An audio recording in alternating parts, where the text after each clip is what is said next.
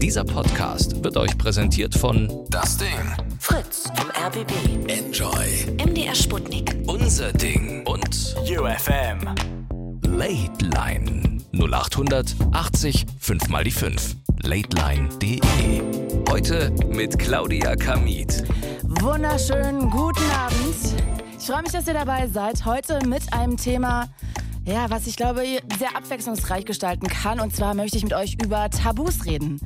Also sei es häusliche Gewalt, euer Gehalt im Job, Sektenmitgliedschaft, Tod, Impotenz, Missbrauch in der Familie, Einsamkeit. Das sind ja alles Tabuthemen. Und ich würde heute gerne mal einfach damit brechen. Vielleicht könnt ihr mir ja sagen, ob ihr schon mal mit irgendwelchen Tabuthemen konfrontiert geworden gewesen seid, ob ihr vielleicht sogar selber schon mal mit welchen gebrochen habt, ob ihr findet, dass sich vielleicht irgendwelche Tabuthemen in den letzten Jahren erst herauskristallisieren, die vielleicht vor Jahren noch gar keine Tabuthemen waren oder auch andersrum. Also ich würde heute gerne mit euch über Tabuthemen jeglicher Art anruf, äh, reden. 0800 80 und 5 mal die 5. Ich stotter, weil ich nebenbei hier noch die Technik an Start kriege. Es ist wie immer, ne? Die Technik, die hasst mich einfach. Ah, nee, wartet. Ich, ich, es ist meine Schuld. Es ist sowas von meine Schuld. Es liegt an meinen Fingern, an meinen Wurstfingern. Okay, stopp. Jetzt habe ich es reingesteckt, denn ihr könnt nicht nur anrufen, sondern ihr könnt mir auch sehr gerne hier ja, immer eine Nachricht schicken und zwar über Instagram, denn ich videostreame die Sendung auch immer und zwar über meinen Instagram-Account Claudia Kamit mit IE und TH mein Nachname und wenn ihr euch da rein hackt quasi da reingeht, dann könnt ihr sehr gerne mit den anderen immer mitkommentieren und könnt einfach auch Fragen stellen. Die gebe ich dann sehr gerne auch immer weiter an die Leute, die hier anrufen. Also wenn ihr Bock habt, sehr gerne über den Video-Instagram-Stream oder ihr könnt, wie gesagt, anrufen. 0800 80 5 mal die 5. Ansonsten gibt es ja auch immer noch den Late-Line-Blog. So, oder auch die Facebook-Seite von der Late Line. Also unfassbar viele Möglichkeiten, damit ihr hier dabei sein könnt und euch so ein bisschen reinsneaken könnt, auf welche Art auch immer. Und wir fangen an mit Marvin aus Magdeburg. Hi Marvin. Ja, schönen guten Abend. Oh, das ging schnell. Hallo. Hallo, ich freue mich, dass du anrufst. Ja. Ich bin gespannt. Tabuthemen gibt es ja unfassbar viele. Das ist ja, Ja. eine sehr breite Landschaft, möchte ich an der Stelle sagen. Ja. Worüber reden wir denn? Also äh, auf jeden Fall, also Gewalt verabscheue ich auf jeden Fall. Also das muss nicht sein, ja, ganz ehrlich. Mhm.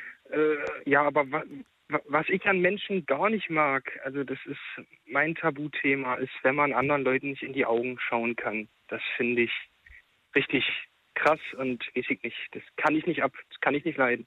Wie meinst Wenn du, man wenn du jetzt jemanden kennenlernst und Genau, zum, zum Beispiel oder auf Arbeit. Ich habe viele ausländische Kollegen, die ich kriege, Studenten.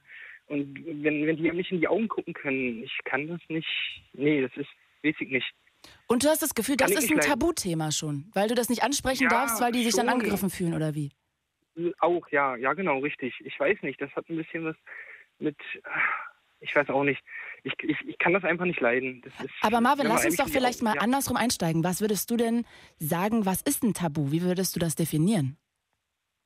Ein Tabu, also äh, schwierig, schwierig. Also äh, ist schwierig, schwierig. Kann ich nicht, kann ich nicht genau sagen. Also etwas, da, das man anderen nicht tut, antut.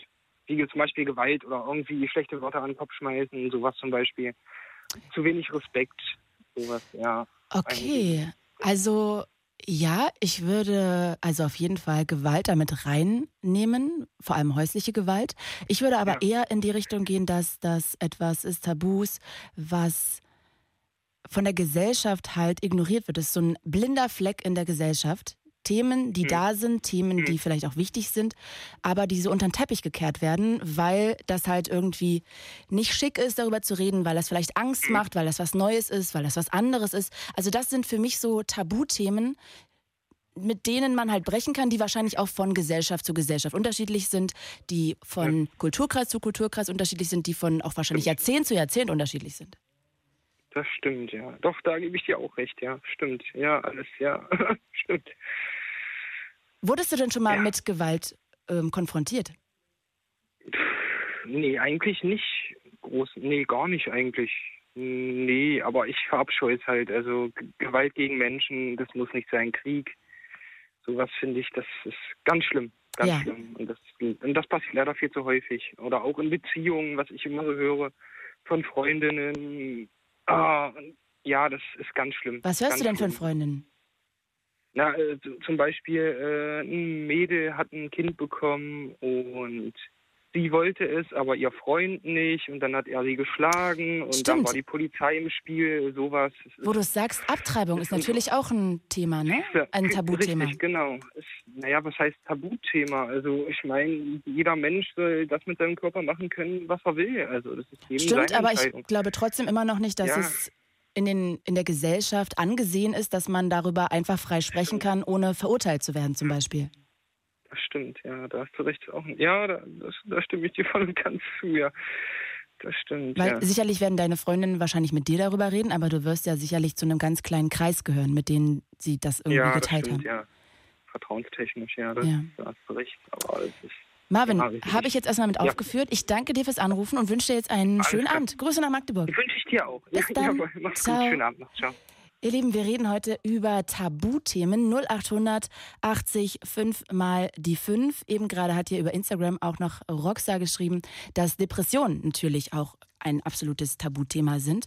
Also auch darüber können wir hier sehr gerne reden. 0800 80 5 mal die 5. Wir reden über Tabus und ihr könnt auch sehr gerne, wie gesagt, euch über den Instagram Livestream hier rein sneaken. Einfach ja, ihr könnt einfach da oben immer links auf Live gehen und dann könnt ihr mit den anderen mitschreiben oder kommentieren oder Fragen reinschreiben, die ich dann immer weitergebe, sehr gerne. Und ich stelle euch jetzt Nora vor. Nora aus. Pankow. Hallo, ich freue mich sehr, dass du Ja, anrufst. Schönen guten Tag. Ja, gerne. Schön, deine Stimme zu hören. Die mag ich ja so gern. Ach, Nora, Sweetie, ich Ja. mag deine Stimme auch. Erzähl mir mal, worüber wir reden. Welches Tabuthema?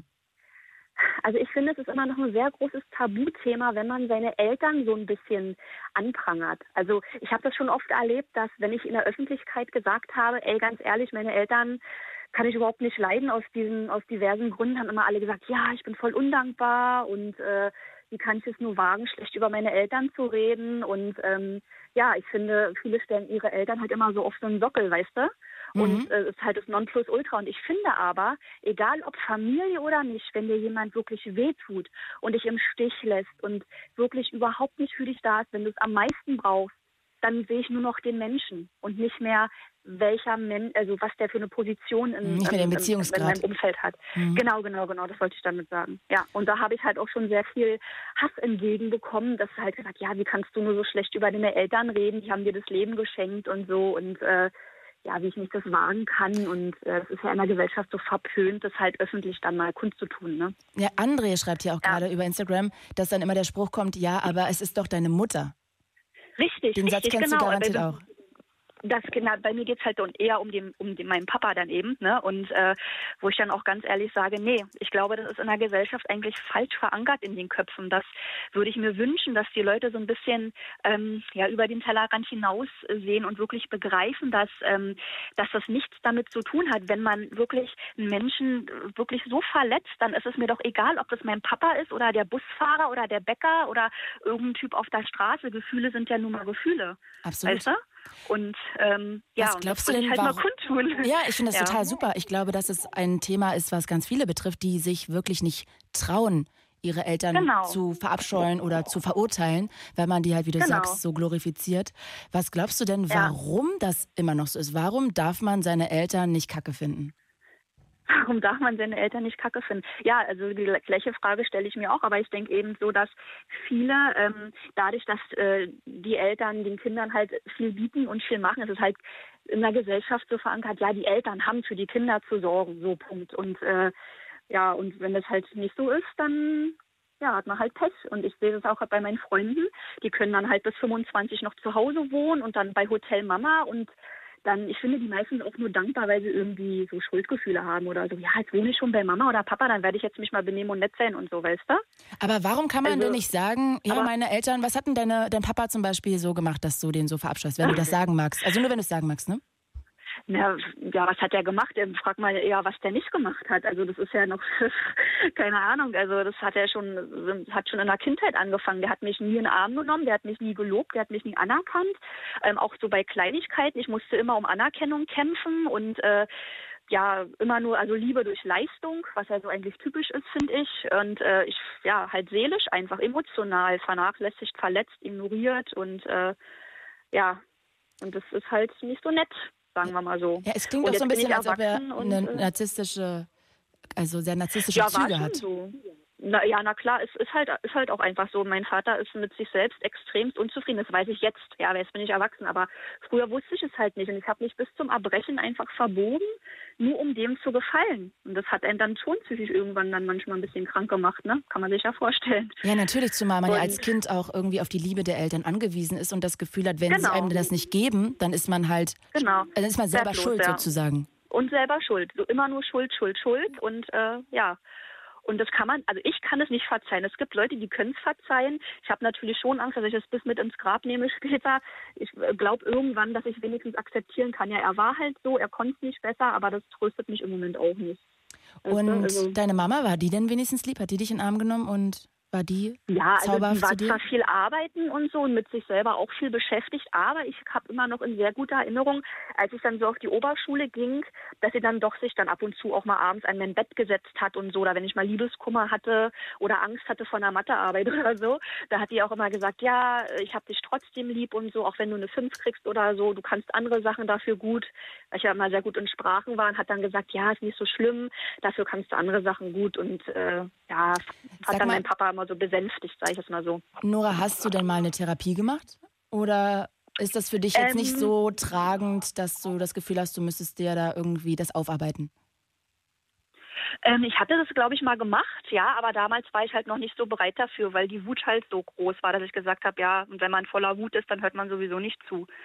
Und ähm, ja, aber mittlerweile, da ich das ein eigenes Kind habe, habe ich das verkraftet, sagen wir mal jetzt so, ne? Weil ich ganz genau weiß, ich kann das besser machen und ich krieg's ja jetzt schon zurück von meinem eigenen Kind und das gibt mir die Kraft zu sagen, ey, nur weil du aus so einer Familie kommst, heißt es noch lange nicht, dass du ein liebloser und kalter Mensch bist. Und das macht mich stolz und deshalb habe ich das, äh, kann ich jetzt auch so offen mit dir darüber reden. Könnte ich ja sonst nicht. Ne? Und deshalb äh, denke ich mal, dass eine Therapie bei mir jetzt zu dem Thema falsch wäre, weil es würde, glaube ich, eher mehr Schaden anrichten, weil ich habe ja schon sehr viel selbst aufgearbeitet und ja, Du, ich kann das gar nicht einschätzen. Ich kenne weder deinen Papa, ich kenne nicht theoretisch, wie man ihn diagnostizieren würde. Ich kenne dich auch nicht. Aber natürlich muss man auch sagen, dass Menschen, die von anderen Menschen, Eltern mit narzisstischer Persönlichkeitsstörung zum Beispiel äh, aufgezogen worden, dass die natürlich dann auch wiederum, wenn sie selber Kinder kriegen, dazu neigen, ähm, ja, die Bestätigung über das Kind zu holen und das Kind sozusagen in die Rolle gepresst wird, dass es diese Liebe geben muss und dann auf seine Mhm. eigenen Bedürfnisse verzichten, um seine Mutter halt oder seinen Vater glücklich zu machen. Ich glaube, das ist eher so ein Mutterthema, ähm, also ein Frauenthema, dass es sozusagen das Kind funktioniert und seine ganzen Bedürfnisse nach und nach immer weiter zurückstellt, weil seine Rolle ist, die Liebe der Mutter zu geben, die sie selber nicht bekommen hat, weißt du? Und hm. ich kenne jetzt wieder dich, ich will das jetzt auch gar nicht in den Raum stellen, dass das bei dir so ist. Ich will nur sagen, dass ich glaube, dass man manchmal auch unterschätzt, vielleicht, was das mit einem macht, auch, auch später. Das, das stimmt natürlich. Und ich habe mich auch natürlich mit dem Thema sehr viel äh, beschäftigt und belesen und alles sowas. Aber bei mir ist es halt wirklich so, dass ich einfach nur ähm, ihn begleite. Also ich sehe mich auch jetzt nicht so als Mutter und als Erziehen und mein Kind muss mich glücklich machen. Ich habe auch einen ganz anderen Ansatz. So was Mhm. Erziehung betrifft, dass ich von vornherein sage, er ist ja schon perfekt, so wie er ist. Er ist in meinem Bauch gewachsen und aus mir rausgekommen. Mehr braucht er ja gar nicht machen. Weißt du? Mhm. Und ich glaube, das ist ja schon ein ganz anderer Ansatz. Äh, Mein, mein Sohn muss, muss äh, von Anfang an gar nicht um meine Aufmerksamkeit kämpfen. Und er hat auch nicht die Aufgabe, mich glücklich zu machen, weil ich es nur selber kann. Und dadurch, dass ich dieses Wissen habe, Mhm. denke ich auf jeden Fall, dass es eine gesündere Beziehung wird oder jetzt schon ist, als das, was ich erlebt habe. Ja, also das, Und ist ja außer Frage zu also das ist auch außer Frage zu stellen, Nora. Du bist ja jemand, der Liebe geben kann, der Zärtlichkeit geben kann und auf jeden Fall bist du Ja. definitiv schon mal besser als dein Papa, sehr sehr viel besser und vielleicht ist das ja auch gar nicht der Fall, weißt du?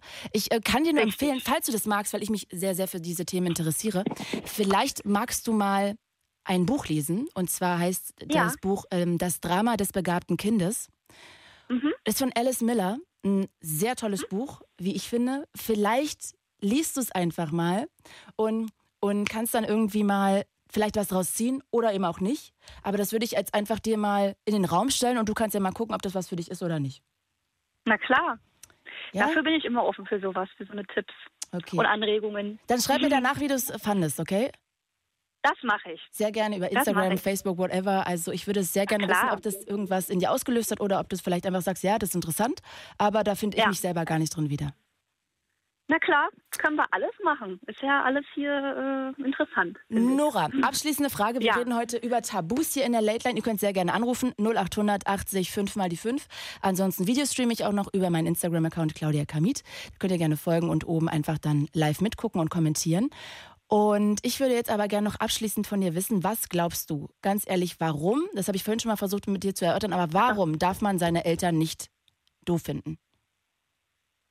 So eine richtige Antwort haben wir ja darauf nicht gefunden. Ja, weil es auch schwer ist. Warum darf man seine Eltern nicht mögen? Da, da, weil man verurteilt wird, weil man in eine Schublade gesteckt wird, weil man ausgeschlossen wird und äh, weil man als schlechten, schlechter Mensch abgestempelt wird. Weiß ich nicht. Warum darf man das nicht tun? Ja, das frage ich mich auch. Weiß ich nicht. Das, Du, Nora, ich würde jetzt als nächstes, ich würde jetzt als nächstes gerne mit Lisa reden aus Prenzlauer Berg. Ja, ich stelle dir die mal vor. Vielleicht hat die ja eine Idee. Wir können sie ja zumindest noch einmal fragen, bevor wir uns verabschieden. ja, Lisa, man hi. Lisa. Okay.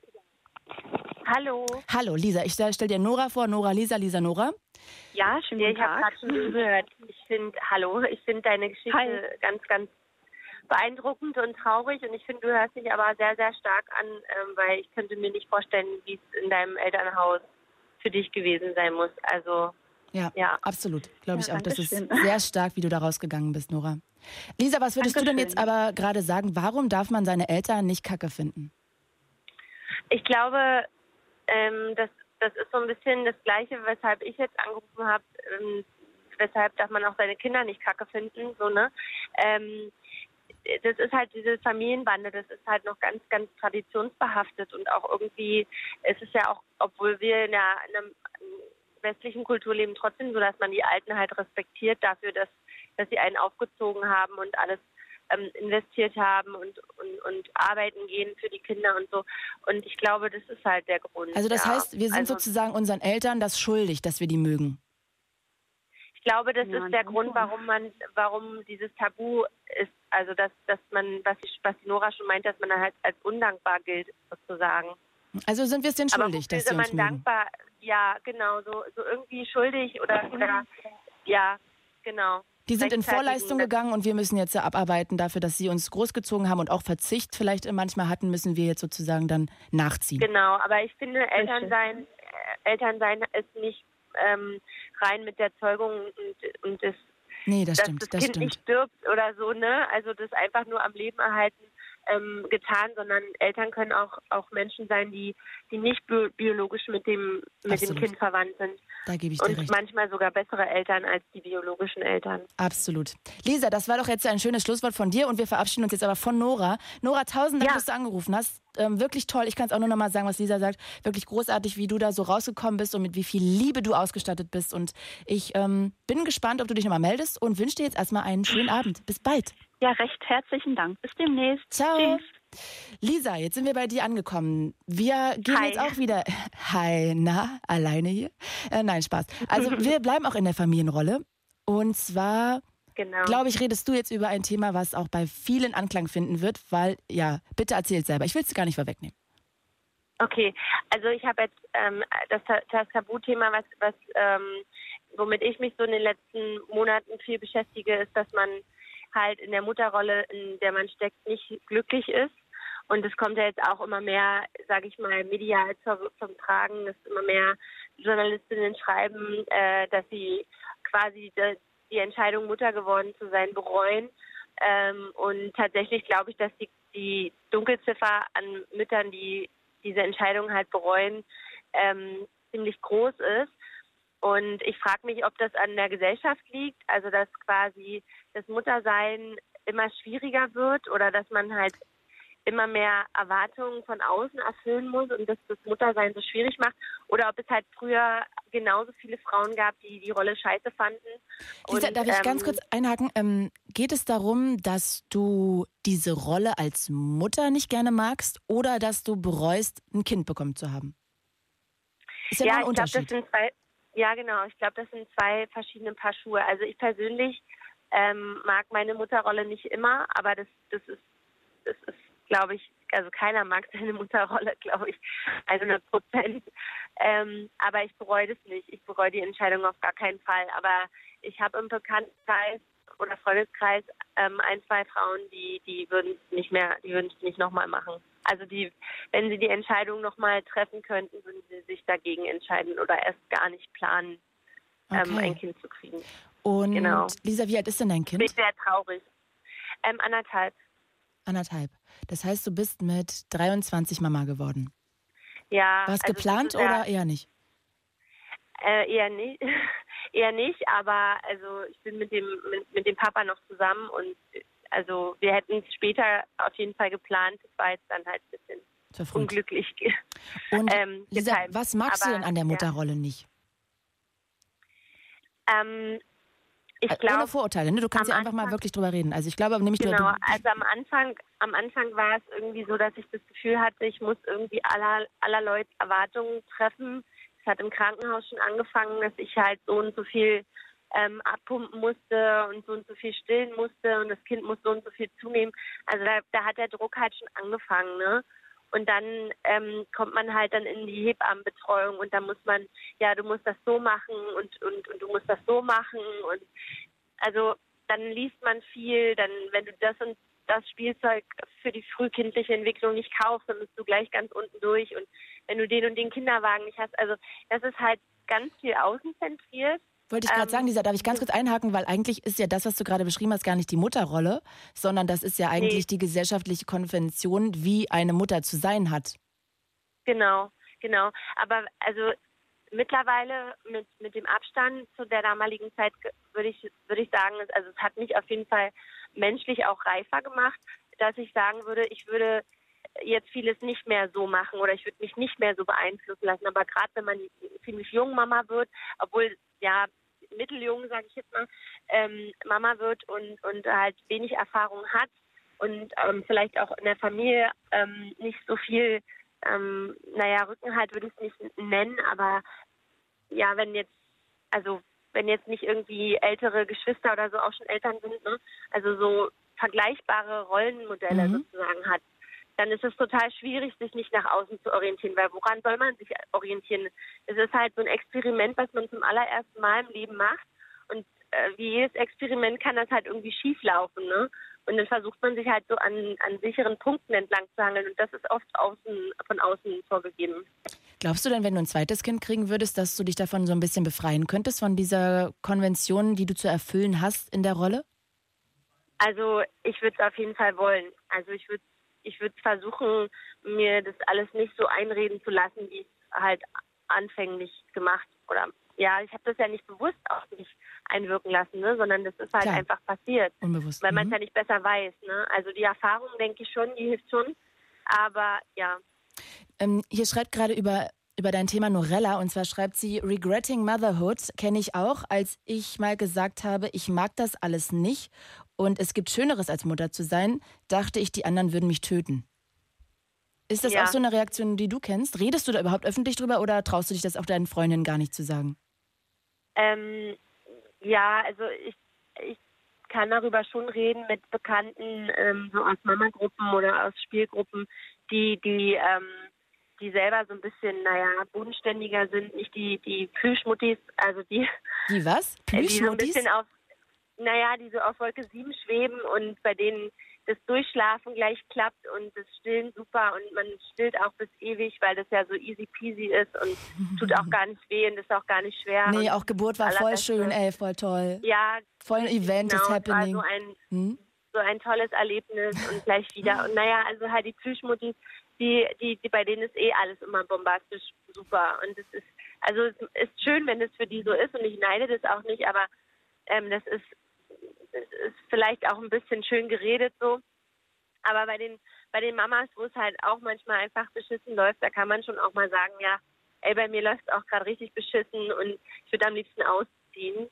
Und dann, dann äh, kann man sich ein bisschen drüber aufregen und gegenseitig in den Arm nehmen und dann wird es auch schon wieder. Aber so außerhalb Freunde ohne Kinder verstehen, dass es Kinder haben sowieso nicht so wirklich.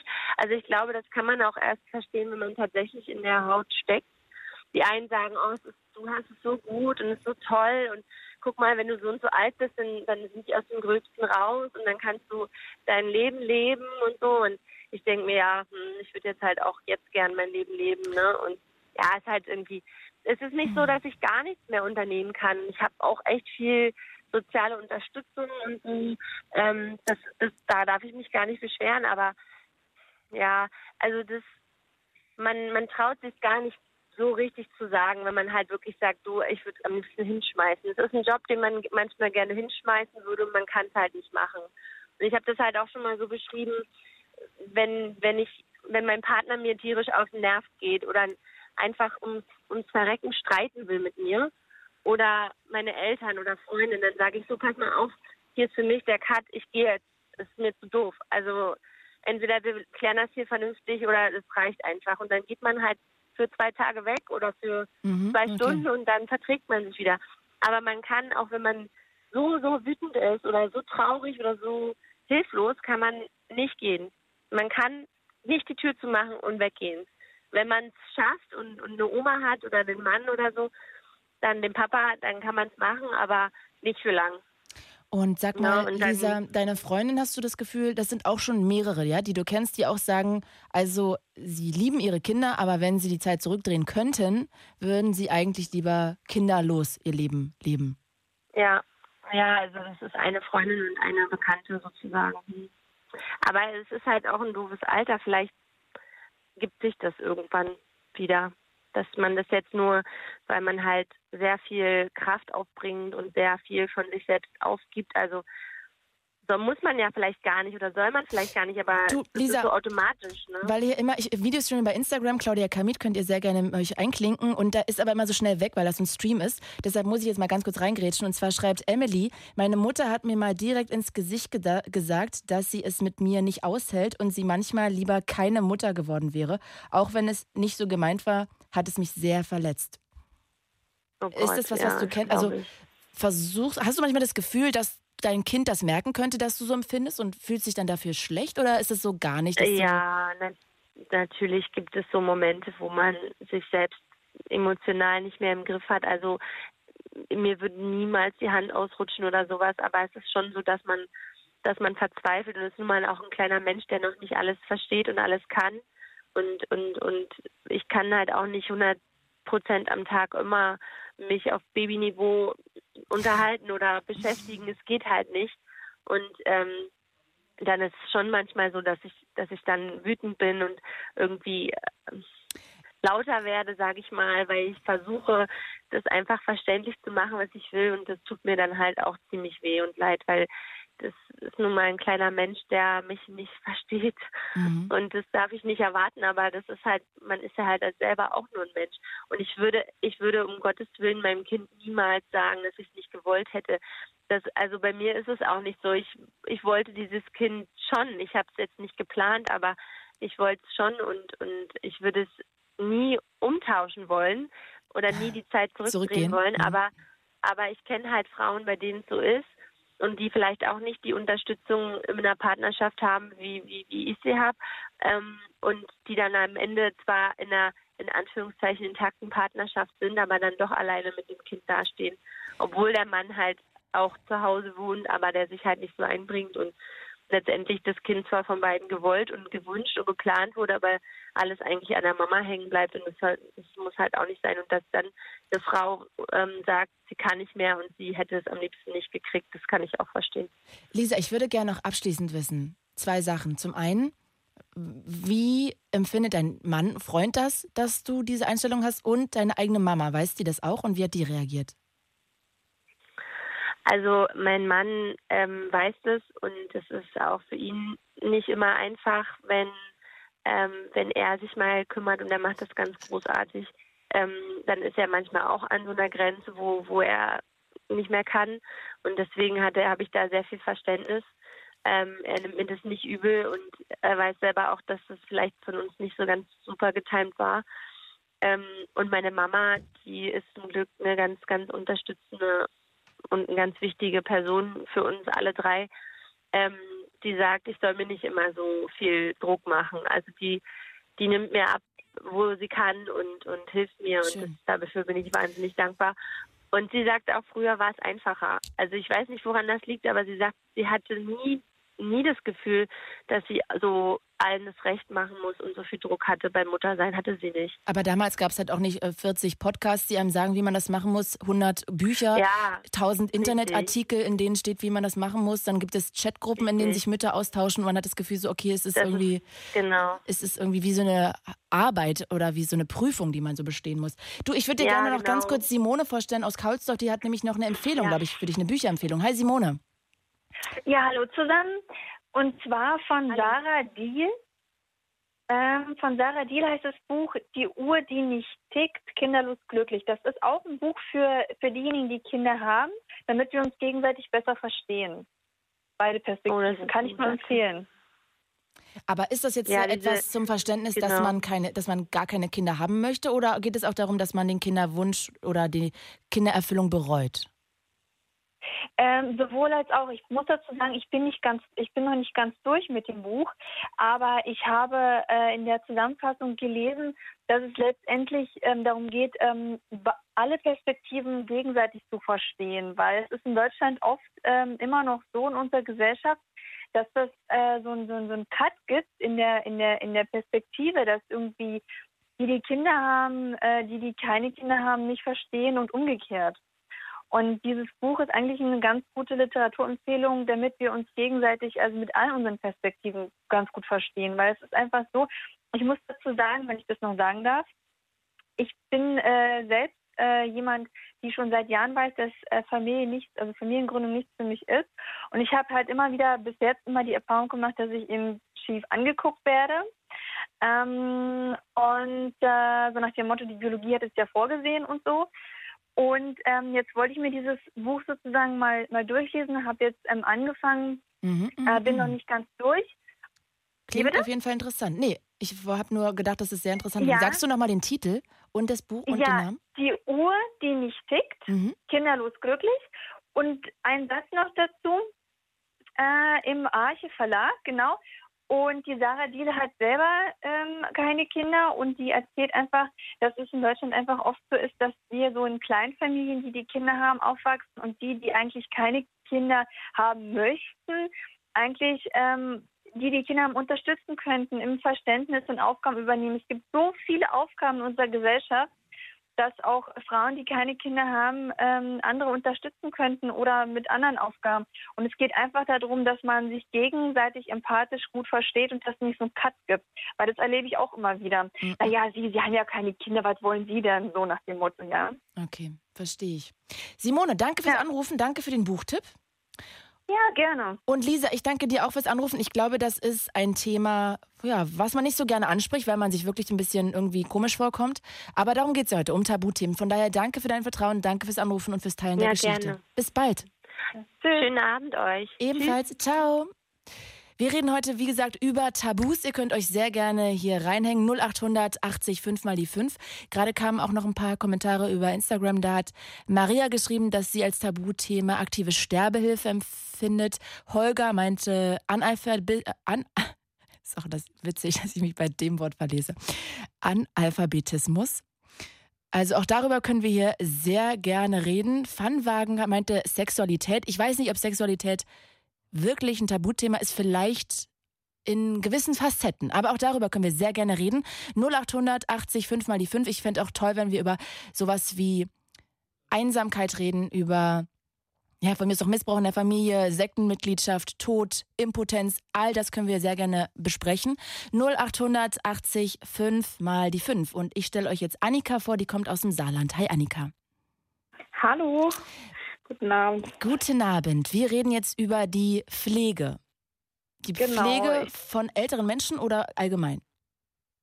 Also ich habe vorher ähm, in einer Altenpflege gearbeitet jetzt oder vor kurzem habe ich ähm, in Heim für mehrfach psychisch und geistig äh, hier Beeinträchtigte eben gearbeitet und dann ähm, ja so Pflege Missbrauch ähm, habe ich da mal so angesprochen und das wird gar nicht gut aufgefasst. Ne? Was genau meinst du so damit? Pflegemissbrauch? Also die Pflege, also wie soll man das sagen? Ich als Pflegende habe ja hier also eigentlich auch die Gewalt über Menschen, die über sich selbst nicht mehr bestimmen können und dass das auch eben ausgenutzt wurde von vielen. Und wenn man da mal sowas gesagt hat, stopp, ne, so wird nicht gepflegt, ne, die es sind auch nur Menschen. Ähm, ja, das ist schon immer so gewesen hier bei uns im Haus und wenn man es mal angesprochen hat. Kannst du da ein ne, Beispiel geben? Ähm, zu Essen reinzwingen. Okay. So ganz oft. Oder wenn sich Leute verschluckt haben, ähm, immer noch mehr Wasser rein. Und das ist ja nicht korrekt. Ja, und da blutet mir auch das Herz. Ich bin selber examinierte Fachkraft und Praxisanleiterin. Und so Hilfskräfte, ne, die haben dann einen auf nicht gehört, ne, haben dann weitergemacht und dann noch extra. Ja, und wenn man das mal angesprochen hat, auch bei den Führungskräften, ne, das wird immer so runtergespielt. Mhm. Oder auch zu wenig Personal auf der Schicht und du musst dich dann ähm, als ähm, Pflegefachkraft musst dich da überschlagen, ne? die ganzen Medikamente für den ganzen Wohnbereich zu stellen und Aber Annika, meinst du nicht, dass es auch relativ schwierig ist, da so die richtige Balance zu finden? Denn natürlich wissen wir alle, also zum Beispiel gerade wenn man mit Demenzkranken irgendwie äh, zum Beispiel da im Altenheim äh, konfrontiert ist, dann wollen die ja nicht essen oder vergessen zu essen oder irgendwie sowas. Mhm. Und natürlich müssen die aber auch was essen. Mhm. Und dann ist es ja, also ein schwieriger aber wenn ein Grad. Bewohner sagt, er möchte nicht und das wird auch ähm, so suggestiert, dass er sich wehrt. Mhm. Das habe ich auch in der Schule gelernt. Dann ist das Gewalt in der Pflege. Okay. Ne? Und wenn ein Mensch nicht möchte, auch wenn er hier dementiell erkrankt ist oder er möchte nicht mehr, und das ist auch mit den Angehörigen so abgesprochen, ähm, ne, da muss ich keinen Menschen zwingen, irgendwas zu essen oder irgendwas aufdrängen, was jetzt die ähm, zu pflegende Person gerne hätte. Mhm. Ne, weil okay. ne, gegenüber ist ja immer noch ein Mensch. Und Absolut. das wird dann so abgewertet, ne, dieser Wille, auch wenn einer demenzerkrankt ist, ne, der ähm, kann ja immer noch so einen gewissen Teil über sich selbst bestimmen.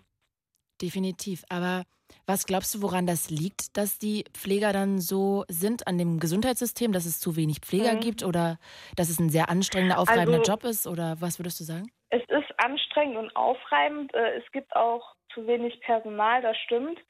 Ähm, Aber wenn ich selbst ähm, überfordert bin ne, mit dem ganzen Beruf, vielleicht sollte man dann äh, vielleicht mal gucken, dass man den Beruf wechselt, weil ich habe selber viel Stress. Ähm, Ich arbeite auch Dreischichtsystem. Ich bin auch manchmal für drei, vier Wohnbereiche zuständig, aber ich gehe nicht mit den Leuten so um. Ne, da muss man so eine Gelassenheit finden und ähm, also die Leute, wo das ich jetzt die Erfahrung mit äh, eben gemacht haben, die waren schon zu lange in der Pflege drinne. Okay. Ne? 15 Jahre, 20 Jahre ähm, und die haben einfach nicht mehr diese Gelassenheit gehabt oder ähm, schnell, schnell. Ne? Pflege Mhm. ist heute schnell, schnell und das muss es ja eigentlich gar nicht sein. Ne? Man kann sich auch die Zeit nehmen und kürzt es eben ne, woanders. Jetzt zum Beispiel Bericht weniger schreiben. Okay. Ne, aber die, na, heute ist alles in der Pflege, du musst dokumentieren, dokumentieren. Und das sehen die Leitungen gar nicht. Ne? Die sind immer darauf bedacht, ne, dass Berichte geschrieben sind, alles abgezeichnet. Aber an sich, ne, der Mensch oder mit diesem Umgang ne, mit den Menschen Mhm. ne, persönlich geht total verloren. Und wenn man darauf anspricht, da wird man als Paragraphenreiter gesehen. Das habe ich jetzt äh, eben erfahren müssen bei meinem letzten Arbeitgeber. Der hat das so in der Arbeitsbeurteilung so hineingeschlichen, so beschrieben, dass ich eine Paragraphenreiterin bin, Oh, nice. weil ich das eben so angesprochen habe ne, und mal so aufgedeckt habe, ne, dass zu wenig Personal auf der Schicht sind. Und Mhm. man müsste eigentlich ähm, eine Überlastungsanzeige schreiben und das eigentlich dann weitergeben, ne, dass da was mit gemacht wird. Aber das, die Anzeige, wo ich dann geschrieben habe, die wurde im Müll geschmissen. Hm, schön. Sag mal, Annika, Ja, jetzt bist du 26, noch sehr jung. Hast du Angst, mal irgendwann später ins Altenheim zu gehen? Ja. Wenn Ja? ich nicht Also ich versuche immer so zu pflegen, wie ich gerne gepflegt werden möchte. Mhm. Von denen, wie jetzt zum Beispiel mir, habe ich bis jetzt in der Pflege sehr wenige angetroffen. Und ich habe echt Angst, ich würde mir, glaube ich, auch einen Gnadenstoß geben, bin ich ganz ehrlich. Krass. Also ich finde Das es ist krass, dass du das sagst, obwohl du da gerade genau in diesem Metier arbeitest. Ich glaube, also Ja. Altenpflege ist ja generell Bei ein Tabuthema, ne? Und aber dass du das dann Ja. auch so empfindest, ist echt krass. weil ich liebe meine Arbeit. Und mir blutet das Herz, wenn ich sehe, wie hier Bewohner mir auf der Schicht überlassen werden. Ne, da könnte ich einen Kotzanfall kriegen. Wie viel hast du Weil denn, auf wie viel kann musst du denn ja aufpassen? Also es kommt immer drauf an. Ich arbeite jetzt in Heim, da ist auch wieder Fachkräftemangel. Da muss ich manchmal zwei Stationen machen mit Medikamente und wenn irgendwas ist, versorgen. Das sind dann schon 40, 50. Mhm. Ich glaube auch, das ist ein sehr, sehr schwieriges Thema und ich glaube, da Und kann das ist auch ein Tabuthema. absolut definitiv. ich glaube generell alt werden ist ja auch schon ein Tabuthema, ne? Bedürftig werden im Alter ist ja auch alle einfach schon ein Ja. Tabuthema. Mhm. Und natürlich Missstände in Pflegeheimen auf jeden Fall. eben auch. so schade. Weil wenn ich, ähm, hatten wir auch einen MSA-Fall, davon wussten wir gar nichts, nur die Heimleitung. Ein was-Fall? Ein MSA-Fall, das ist also ein multiresistenter Keim. Mhm. Den kann man in Schleimhaut, im Mund, Nase, in Wunden, Okay, okay. im Urin bekommen. Und das ist eben hoch ansteckend. Ne? Und den hattest du? Und da müssen, nee, hatte ein Bewohner. So, okay. Der ist dann Verzeih. dort eingezogen und das wusste wohl die Leitung, hat aber den anderen Pflegenden, also die Pflegefachkräfte und die Hilfskräfte nicht darüber informiert. Es wurden keinerlei ähm, medizinische, ne, die müssen ja saniert werden und dann müssen sie abgesondert werden. Das Geschirr darf nicht mit den anderen äh, Geschirren von den anderen Bewohnern die Wäsche muss gesondert werden. Ne, das wurde alles nicht gemacht. Der Bewohner ist da frei rumgelaufen. Und sag mal, würdest du am Ende sagen, es ist ein menschliches Problem oder ist es einfach ein grobes, eine grobe Fahrlässigkeit vom Das ist eine Gesundheitssystem? grobe Fahrlässigkeit.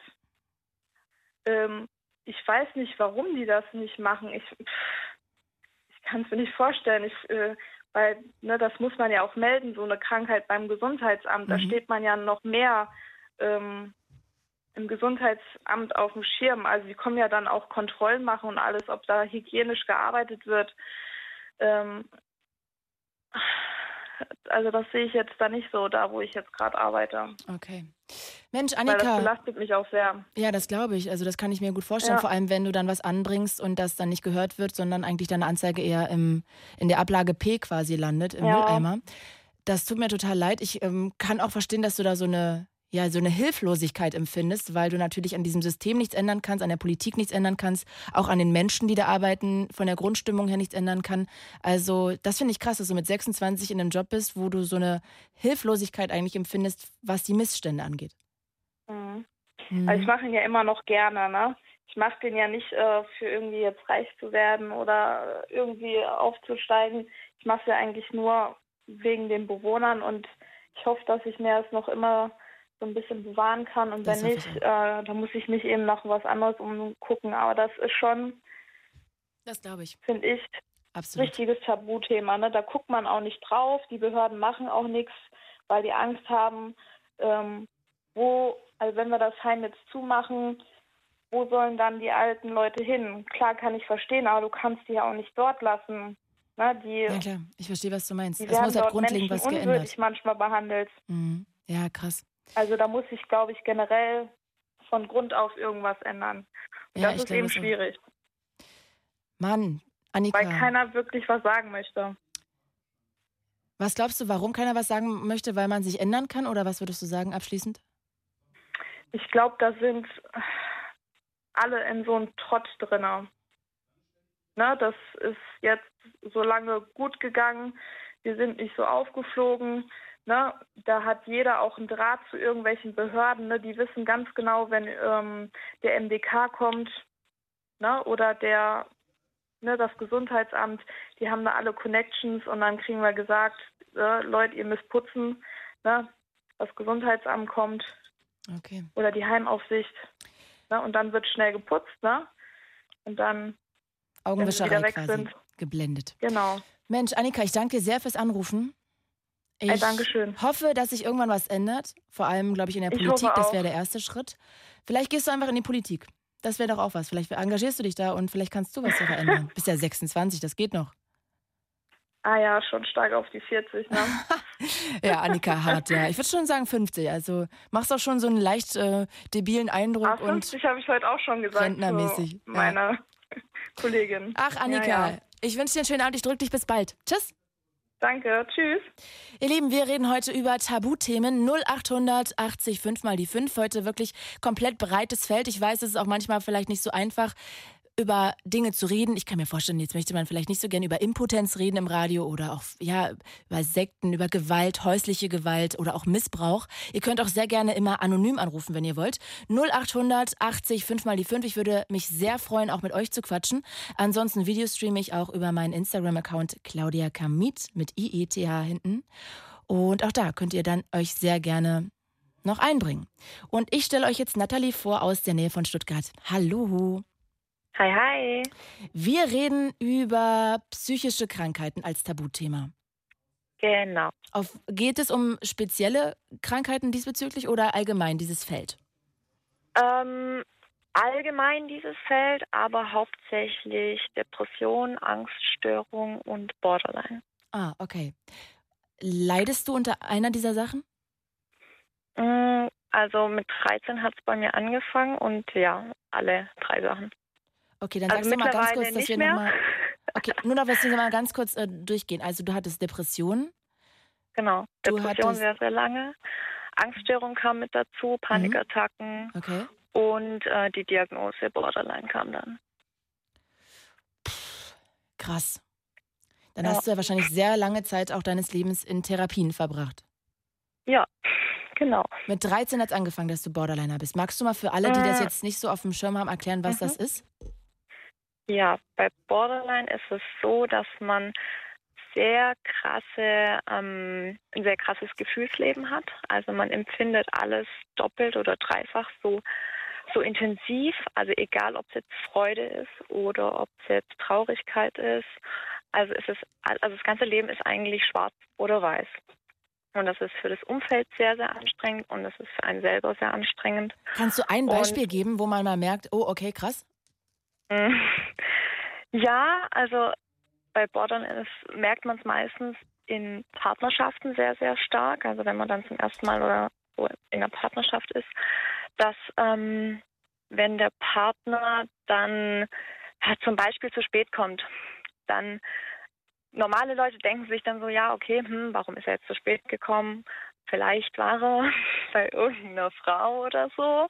Was? Und nee, stopp mal kurz. Also wenn mein Freund zu spät kommt, dann denke ich so, oh Mann, voll Horst kann ja die Uhr nicht lesen. Also ich würde da Okay, nicht okay. direkt denken, Das der ist jetzt bei einer anderen normalen Frau im Bett. Ah, okay. Ich Okay. habe gedacht, dass die Normalen denken sofort auch gleich, er ist mit einer anderen Frau im Bett. Du denkst also erst mit einer anderen Frau im Bett. Zum Beispiel, ja, weil man ja auch eben diese ähm, Angststörung hat. Man hat ja die ganze Zeit Angst und Verlassensängste und das ist einfach aus der Kindheit ist es einfach so, es hat sich so entwickelt. Und ähm, ja, für mich war das ja schon immer so völlig normal, ne? Ich habe gedacht, jeder denkt so. So dramatisch. Und so dramatisch, ja, es ist halt alles, also jeder, jedem Mückenstich wird zu einem Elefanten, kann man sagen. Mhm. Und äh, das ja, fängt ja dann auch an, dass dann irgendwann die, ja, die besten Freunde dann schon sagen, ey, das ist ein bisschen, bisschen krass. Und du denkst dir so, nee, ihr versteht mich nur alle nicht. Und ja, irgendwann, ähm, ja, artet es dann halt schon aus, weil dann, weil man dann so überschwänglich wird bei Kleinigkeiten, wenn man ein Kompliment bekommt, dann, dann interpretiert man da immer so viel rein.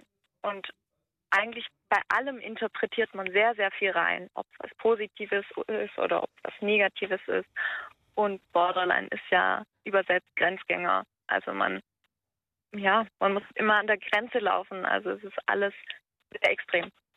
Auch ähm, wenn man jetzt zum Beispiel Motorrad fährt und man ist äh, krass gut gelaunt und das verstärkt sich ja dann noch und dann muss man noch schneller fahren und noch schneller fahren und denkt vor allem auch nicht, also man ist so in diesem, man lebt in diesem Moment und man denkt an gar nichts anderes. Oh Gott, es könnte jetzt irgendwas passieren. Mhm. Jetzt hat gerade hier Nora über Instagram geschrieben, die auch am Anfang angerufen hatte, ob Mhm. das immer einhergeht mit sich ritzen. Borderliner. Mm, Mit Selbstverletzung ja, nicht unbedingt immer mit Ritzen. Also Das heißt, was reißt man sich die Haare aus oder was macht man? Ähm, also Ritzen ist schon so das Vorherrschende.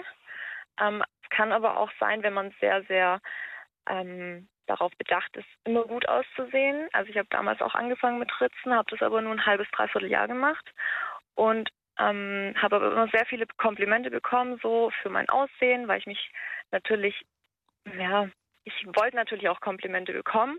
Dann habe ich mir aber irgendwann gedacht, wenn das jetzt jemand rauskriegt, dass ich mich ritze, dann kriege ich vielleicht keine Komplimente mehr. Und dann habe ich aufgehört, mich zu ritzen und dann kommt man aber zu anderen selbstverletzenden Dingen. Zum Beispiel? Da gibt ähm, zum Beispiel kommt man zu SM, man lässt sich schlagen oder man schlägt sich selber oder man, also auch in Beziehungen habe ich schon oft miterlebt, dass bei Borderlinern so ist, dass das selbstverletzende Verhalten einfach das, ich habe den Partner nicht verdient, ich muss jetzt weglaufen und man liebt den aber so sehr und hat aber das Gefühl, man hat den nicht verdient und das ist ja auch für einen selber sehr, sehr verletzend. Und deshalb greift man zu Aggressivität auch in der Sexualität. Auch, ja. ja, auch. Kann, muss nicht. Und hat das dann eine Art von Selbstbestrafung oder ist es auch zum Teil eine Art von Taubheit, die man seinem Körper gegenüber empfindet und sich sozusagen selbst verletzt, um sich zu spüren in dem Moment? Beides. Ja, definitiv beides. Also man hat ja immer wieder das Gefühl, dass man sich nicht spürt. Und deswegen ist ja das Selbstverletzen dann auch, also genauso wie zum Beispiel bei SM ist es ja auch so, bei den Personen, die ich kenne, bei mir war es auch so, dass man sich dann halt einfach wieder spürt oder spüren kann. Weil man das Gefühl hat, man, man fühlt einfach überhaupt nichts mehr. Vor entweder vor überströmenden Emotionen oder vor völliger Leere, die ja dann auch irgendwann kommt, wenn es viel zu viele Emotionen sind.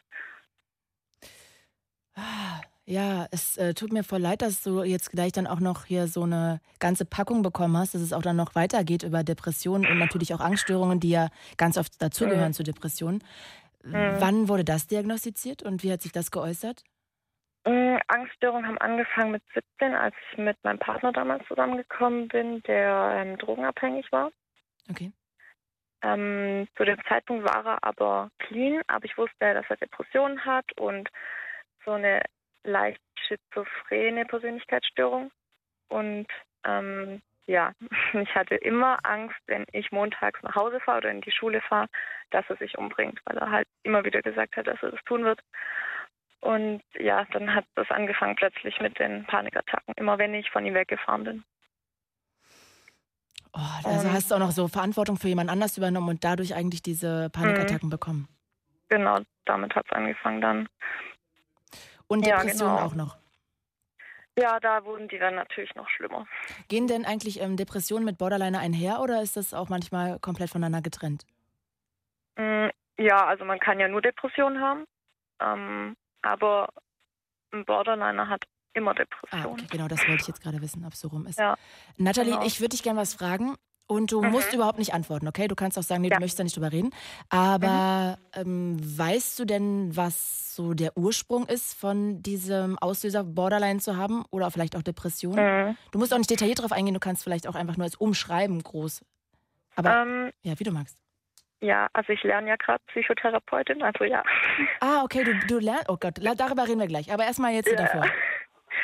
Ähm, also der Ursprung ist ja einfach bei ganz, ganz vielen und bei mir war es auch so. Also meine Eltern haben mir das schon relativ früh erzählt. Ich bin sehr, sehr ähm, sensibel auf die Welt gekommen. Mhm. Also ja, ich war als Kind schon einfach extrem sensibel und es ist auch in meiner Kindheit jetzt gar nicht so krasses passiert, wie sich vielleicht viele das vorstellen. Okay, schreckliche Kindheit oder so. Na, manchmal gibt es ja aber auch viele. Persönlichkeitsformen von den Eltern, die vielleicht dann wiederum auf einen wirken und es dadurch ausgelöst wird. Ohne dass jetzt was ganz Genau, Schlimmes also- passiert sein muss. Genau, also meine Eltern sind ganz, ganz, ganz tolle Menschen, aber die sind auch nicht perfekt. Und äh, ja, da das hat sich natürlich auch auf mich ausgewirkt, weil meine Mama ähm, so ein äh, leicht ein ängstlicher Typ ist, also auf jeden Fall auch eine Persönlichkeitsstörung im ängstlichen Bereich, also Mhm. mich als schon als Kind ähm, vor allem ferngehalten hat, weil sie so Angst hatte, dass irgendwas passiert. Und Okay. das kriegst du als Kind natürlich immer mit. Auf jeden Fall, ja. Das ist dann auch in dir drin. Genau. Ja, auf jeden Fall. Und äh, ich musste auch mit sieben, acht meine Mama immer trösten. Sie hat ganz, ganz viel geweint und immer gesagt, ja, keiner liebt mich. Okay, aber das Und, ist ja äh, schon irgendwie schon auch eine. Also wenn du jetzt sagst, Ja. es war nichts Schlimmes, da war ja alles cool. Also du hast ja schon dann komplett die Verantwortung für deine Mama übernommen als Kind, was überhaupt nicht Oft schon, Rolle ja. gewesen wäre, weil es ja eigentlich Mhm. andersrum hätte sein müssen, denn sie ist ja deine Mama. Ja. Also Ja, das ist ja genau. schon Also- eine Art von Ja, Krassheit. natürlich. Es ist immer alles Ansichtssache. Also die Sachen, die ich halt einfach schon mitbekommen habe von anderen Leuten, da denke ich mir, okay, da war meine Kindheit echt in Ordnung. Ähm, aber es ja, ist immer Ansichtssache. Ja, ich finde immer ja, schwierig, so Schmerz oder sowas zu vergleichen, weil natürlich Mhm. gibt es immer jemanden auf der Welt, dem es schlechter geht, der mehr Schmerzen hat, der schlimmer dran ist, was ja aber Ja. nichts daran ändert, dass es dir vielleicht auch schlecht geht oder mir oder Ja, wem auch immer. Fall. Also ich finde es immer schwierig, so das miteinander zu vergleichen. Ich glaube, das geht nicht oder man sollte das auch nicht tun nach dem Motto, jetzt darf ich mich nicht Mhm. schlecht fühlen, ich darf kein Mitleid mit mir selber haben oder Mitgefühl, weil es anderen noch schlechter geht. Also ich weiß immer nicht, ich finde das immer schwierig. Aber ich höre ja bei dir trotzdem raus, dass es jetzt nicht nur alles Regenbogenland war da bei dir. Nein, das stimmt, ja. Und äh, mein Papa, der war einfach nur überfordert. Meine Eltern waren sehr jung oder ja, mein Papa war jünger als meine Mama und äh, hatte dazu noch Leukämie ein paar Ah, Jahre krass. davor und war eh alles ein bisschen schwierig und hatte eine Mama mit Persönlichkeitsstörung.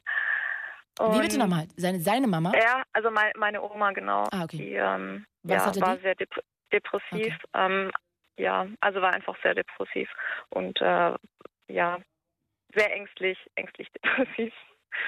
Und er musste sie sein ganzes Leben lang trösten. Und ja, von dem her war das dann auch nichts anderes, als er meine Mama kennengelernt hat. Hat er sich gedacht, ja, die ist so wie meine Mutter. Ja, Damit ist ja ganz oft so, ne? Dass man sich Ja. das sucht, was man zu Hause auch hatte. Genau. Sehr gefährlich. Ja, und ich musste dann halt sehr, sehr viel Leistung bringen, weil er halt sehr perfektionistisch, äh, perfektionistisch ist oder war, mittlerweile nicht mehr so schlimm. Und ja, und ich hatte ja damals, war ich ja schon sehr sensibel und dann immer dieses Leistung bringen, Leistung bringen. Aber Wenn es ist nicht, doch- dann halt Es ist doch. Ohrfeige und so. Ja. Oh, du hast sogar, wurdest sogar geschlagen. ja. Nur Ohrfeige? Also nur, oh Gott, das möchte ich gar nicht sagen. Ohrfeige und ja, Po halt. Okay, ja, wahnsinnig krass. Jetzt hat sich gerade hier ähm, über Instagram nochmal Nora eingeschaltet und das ist ja auch das gleiche Mhm. Thema. Sie meinte, es ist, dass es sie ankotzt in Großbuchstaben, äh, dass trotzdem immer noch alle Verständnis haben für ihre Eltern, weil sie hat ja auch recht, ne? Also wenn jemand anders Mhm. so mit dir umgehen würde, da würdest du doch sagen so, ey, hier, fuck you, ich lösche deine Nummer. Äh, aber bei den Eltern, die glorifiziert man, denen verzeiht man alles, da denkt man so, naja, Mhm. so schlimm war das ja gar nicht. Ist halt so, Mhm. die Arme, er hatte ja Leukämie, sie musste da, war überfordert, da konnte man ja nicht Mhm. anders, da musste ich mit anpacken. Also es ist ja krass, dass man so diese ganze Zeit immer Entschuldigungen sucht. Also ich habe meine Eltern ganz, ganz, ganz lang richtig verabscheut und gehasst okay. und hatte auch keinen guten Kontakt mit denen. Und äh, das hat mich mega fertig gemacht, dass ich einfach so, dass ich sie so abgrundtief hasse. Ich hatte sogar über vier Jahre immer Träume, dass ich sie umbringe. So Wirklich? schlimm war's. Ja. Wow. Ähm, ja, weil sie mich halt auch, ich durfte mit 18 bei niemand übernachten. Ich musste immer um, um, 19, äh, um 21 Uhr daheim sein und ich durfte halt nichts erleben, weil meine Eltern immer Angst hatten. Und ich habe ich bin natürlich voll ausgebrochen. Ich habe ich hab versucht, so viel wie möglich mitzunehmen, wie irgendwie geht und so, dass meine Eltern es nicht mitkriegen. Okay. Ja, krass. Und da kommt man dann natürlich dazu, ja. Und äh, da habe ich dann natürlich angefangen, sehr, sehr viel schlechte Erfahrungen zu machen. Von äh, Vergewaltigung bis, äh, ja, also sehr viel schlechte Erfahrungen. Entschuldige, was war jetzt mit der Vergewaltigung? Das habe ich jetzt, äh, weil du so leise geredet hast, am Ende nicht verstanden. Kannst du das mal wiederholen? Ja, solche Erfahrungen macht man dann halt auch, wenn man halt selber dann ähm, einfach raus will und alles erleben will und aber so behütet aufwächst ähm, und ständig beschützt wird, bin ich in die Welt raus und hatte keine Angst vor nichts und habe jedem vertraut, weil ich so aufgewachsen bin. Und dann wurdest du vergewaltigt? Ja, weil ich äh, so viel vertraut habe. Okay, und äh, kannst du kurz, also wenn du nicht möchtest, musst du darüber nicht reden, aber äh, von wem, wie kam das? War das ein One-Night-Stand oder von wem? Nee, von meinem besten Freund. Von deinem besten Freund? Mhm. Ich war 13 und habe noch nie Alkohol getrunken und wollte halt auch mit und war immer die Jüngste. Also die Leute waren meistens zwischen 15 und 20, die so dabei waren. Und wenn man das erste Mal Alkohol trinkt, dann, ja, ich wusste nicht, dass es einfach so krass lähmend wirkt. Und ja, ich war zwar noch, also ich habe alles so mitbekommen, ich konnte einfach meinen Körper nicht bewegen und nicht Aber sagen. das klingt doch eigentlich mehr nach K.O.-Tropfen oder sowas, oder? Hm, nee, ich weiß nicht. Ich kann es ich kann's echt gar nicht mehr einschätzen. Vielleicht waren es welche, vielleicht nicht. Keine Ahnung. Es waren auf jeden Fall zwei Bier. Okay. Und ja. Hast du da mal äh, mit ihm, also äh, kann, darf ich ganz kurz darauf eingehen oder möchtest Mhm. du darüber gar nicht reden? Also ich habe mit ihm danach gar nicht mehr gesprochen. Mit 13, wie alt war er? Hm, 15. Hast du ihn angezeigt? Nö. Ich habe mir, bis ich 20 war, habe ich gesagt, ähm, also mir selber gesagt, ich bin selber schuld. Und ähm, ich hätte mich wehren können. Und in der Therapie habe ich das aufgearbeitet, dass ich, ich habe mich nicht wehren können. Nee, Ja. absolut hättest du dich nicht wehren können. Und sag mal, überlegst du noch, ob du das mal machen möchtest trotzdem noch oder ist das für dich jetzt Mhm. komplett? Weil? Nee. Für mich ist das alles komplett abgeschlossen. Und also ich habe so viel Therapie gemacht und habe äh, mittlerweile wei ich weiß, dass es kein Mensch wirklich, wirklich böse meint. Also ich meine, mittlerweile, ich bin ja fast Therapeutin, ich weiß mittlerweile sehr krass, wie die Menschen ticken so und analysiere schon seit Jahren alle möglichen Menschentypen. Mhm. Und ähm, ja, ich weiß, dass ich, ich habe ihm voll vertraut, habe ihm immer das Gefühl gegeben, dass ich in ihn verliebt bin und ja. Dein bester Freund. glaub, ja, Ja, äh, was soll ich dazu sagen? Ich finde es schwierig zu sagen, Ja. dass sie das alle nicht böse meinen, weil das es wäre eine Grundentschuldigung für alle, dass man dass Mhm. jeder allem alles antun darf, von Vergewaltigung Nein, nein, bis hin zu nicht. Mord Nee. und man sagt, ja, der Arme, der hatte halt eine schwierige Kindheit. Also irgendwo nee. ist ja auch jeder in der Verantwortung für sich selbst zu sorgen oder sich halt so wie du eine Therapie zu suchen oder definitiv. es, ja. es aufzuarbeiten. Von daher finde ich, ich verstehe, was du meinst, finde ich aber eigentlich einen, ich weiß nicht, einen unnötigen Satz. Wenn, dann hätte ich es früher machen sollen. Also früher wäre es noch gegangen, aber Mhm. wenn ich mir selber, bis ich 20 war, also sieben Jahre später, ähm, ja, ich finde sieben Jahre später kann, kann, hätte man schon machen können, aber er hat eine Familie mit Frau, mit zwei Kids und das, für mich ist das dann abgeschlossen. Wissen deine Eltern das? Ja, ja. Aber haben, haben sie auch sehr, sehr spät erst erfahren. Boah, und dein Vater ist da nicht hin und hat dem eine durchgezogen? Nee. Der hat geweint. Ja, also das kann ich auch verstehen. Aber das ist ja auch schwer, sich dann als Vater zu beherrschen. Also, Mhm. so wie ich meinen Vater Ja. kenne, der, der, äh, ja, ich glaube, der wäre Ja. abgedreht. Ähm, ja, krass. Oh Mensch, Nathalie, da hast du aber auch echt einen unfassbaren Rucksack da mit dir rumzuschleppen. Ja, es war ja noch alles viel schlimmer. Das war ja nur der Anfang. Oh Gott. Magst du darüber reden oder eher nicht? Wollen wir das an der Stelle dabei belassen? Nö, alles gut. Also ähm, der Partner, mit dem ich ja, wo ich die Panikattacken hatte, der hat sich das Leben genommen. Und ja. Und dann war für mich erstmal mein Leben vorbei. Also innerlich. Mhm. Genau. Und äh, Hast du dir da auch eine Mitschuld gegeben, dass du nicht richtig aufgepasst ja. hast und so? Okay. Das war auch der Grund, warum ich überhaupt das erste Mal stationär dann in die Klinik überhaupt Okay. bin. Weil ich dann mit überhaupt nichts mehr klar gekommen bin und halt die, die Borderline-Phasen noch viel, viel extremer wurden. Also ich habe, entweder war ich nur total am Heulen und total in mich gekehrt oder ich war halt so aggressiv und habe halt Teller an die Wand geschmissen, weil ja, es gab eben nur die zwei. Okay.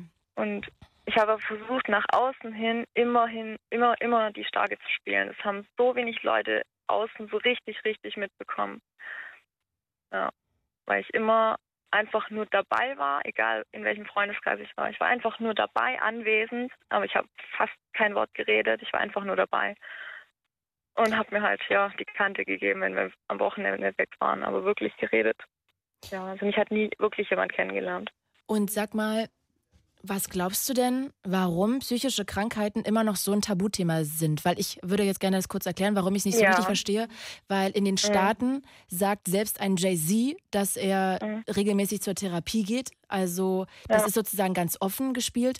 Und auch hier würde man ja eigentlich theoretisch mal, wenn man mit einem menschlichen Verstand rangehen würde, würde man ja sagen, also die einen trainieren ihren Körper, warum sollte man nicht seinen Mhm. Kopf trainieren dürfen? Oder wenn man sein Bein gebrochen hat, dann geht man halt zum Arzt. Und wenn man irgendwie, ja, von mir aus de Mhm. depressive Züge hat, dann geht man zum Therapeuten. Was glaubst du, warum das immer noch so verpönt ist? Das ist eine wirklich gute Frage. Also hier ist es irgendwie so, dass die Menschen Angst davor haben. Also das, die haben Angst vor Leuten mit Persönlichkeitsstörungen, die haben Angst vor Narzissten oder vor irgendwelchen Psychos in Anführungsstrichen. Das höre ich halt sehr, sehr oft, Mhm. weil ich mir das erstmal immer anhöre. Ich sage jetzt nie von vornherein, du, ich hatte das und das und das, ne? Ähm, sondern ja, irgendwann kommt man so auf das Thema zu sprechen, psychi- psychische Krankheiten, weil es mich halt auch interessiert, weil ich ja Psychotherapeutin lerne, das weiß ja jeder. Die wissen nur nicht, dass ich so eine Vergangenheit habe. Mhm. Und ja, und dann äh, sagen sie, ja, wie kannst du mit so Psychos arbeiten? Und kannst du dir das überhaupt vorstellen? Und ich denke mir so, hey, die Leute sind relativ, also normal in Anführungsstrichen. Das ist Ja, nicht zumal- Psycho, so wie man sich das vorstellt. Zumal ja ganz viele von denen dann auch so die reflektiertesten Menschen sind, die man so überhaupt treffen kann. Ne? Mhm, Denn ganz oft ist es ja total. so, dass Leute, die keine Therapie gemacht haben, einfach ähm, nur nicht sich vielleicht trauen oder keine machen, weil sie sich Ja. selber nicht, weil sie sich selber gar nicht reflektieren können. Aber die Menschen, die da waren, die sind ja sehr reflektiert, weil sie sich mit sich selber Definitiv. auseinandergesetzt haben, was ja auch sehr viel Mut irgendwie erfordert. Auf jeden Fall. Also es ist ja auch so, dass tendenziell mehr Frauen in Therapie gehen Okay, als Männer. okay, okay, okay. Weil ähm, ich weiß nicht, warum es genau so ist, aber die Männer denken wahrscheinlich, ähm, ich Dann ist man ein bin jetzt wach. Ja, genau. Okay. Ähm, Nathalie, Mhm. weil das auch noch jemand äh, gefragt hatte hier, m, kann Mhm. man Borderline heilen?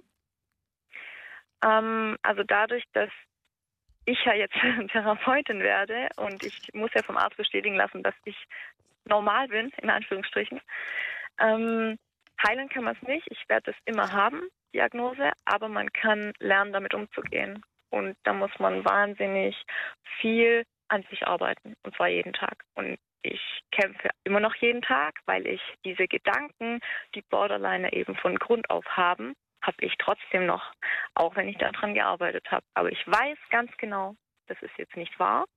Und ähm, ich habe dann eben ein Muster, was ich mich selber dann, wie ich mich selber abfrage Mhm. und wie ich dann in meine Realität komme und ähm, muss mich auch immer wieder ja, in die Realität zurückholen. Okay, also Und dein Kopf weiß das, du fühlst es theoretisch Ja. noch nicht. Du hast es wie so ein Gedicht auswendig gelernt, was eigentlich ist, aber fühlst Mhm. es zwar nicht und deshalb musst du immer wieder so auf dieses, ähm, wie sagt man Ja, denn, genau. Mantra zurückgreifen.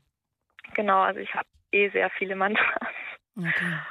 Ja, und natürlich auch, wenn jetzt mein Partner zu spät kommt. Ich habe immer so diesen ersten Millisek äh, Milliko Millisekunden, habe ich einen Gedanke, okay, der war bestimmt bei einer anderen. Da kommt immer noch so die Verlustangst hoch.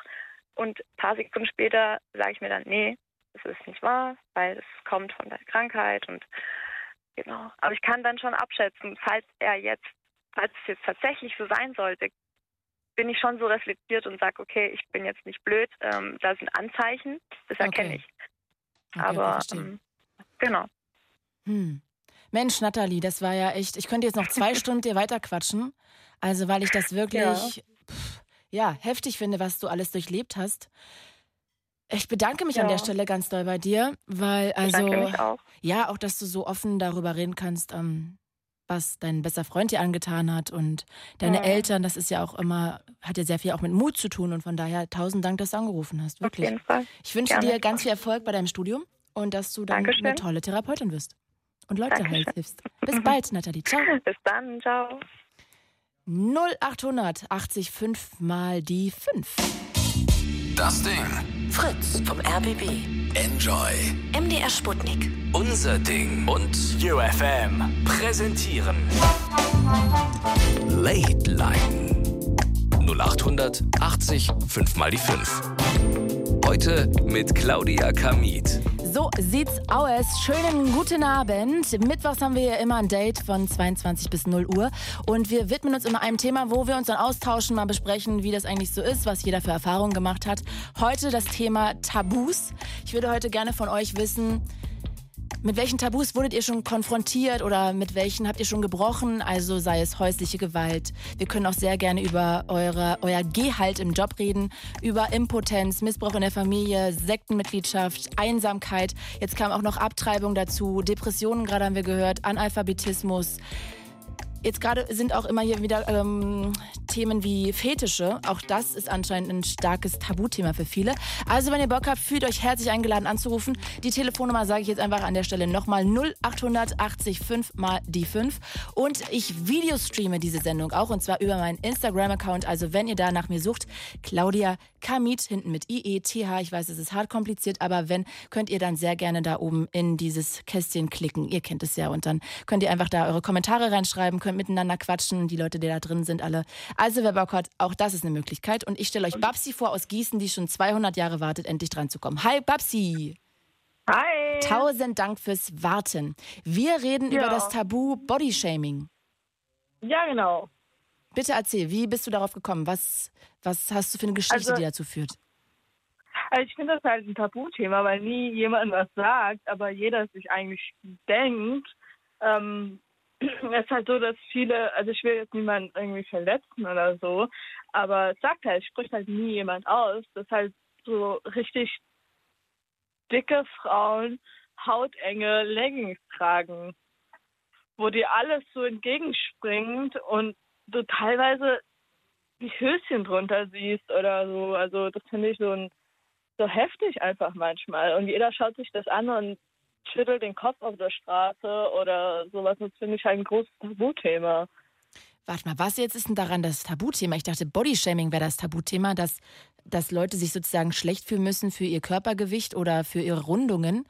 Aber du bist jetzt der Nee, das Meinung, dass, dass du bist jetzt der Meinung, dass es ein Tabuthema ist, dass man nicht aussprechen darf, dass, ähm, wie du es gerade genannt hast, dickere Frauen Leggings anhaben und die das nicht anhaben sollten, weil das Genau, das darf man ja nicht aussprechen, weil man dann aussieht. verletzen würde oder so. Oder Bodyshaming oder so. Das finde ich jetzt schlimm, weil jeder hat ja einen Grund, warum man jetzt äh, dick ist oder Rundungen hat oder so. Kann durch eine Krankheit oder sonst irgendwas kommen.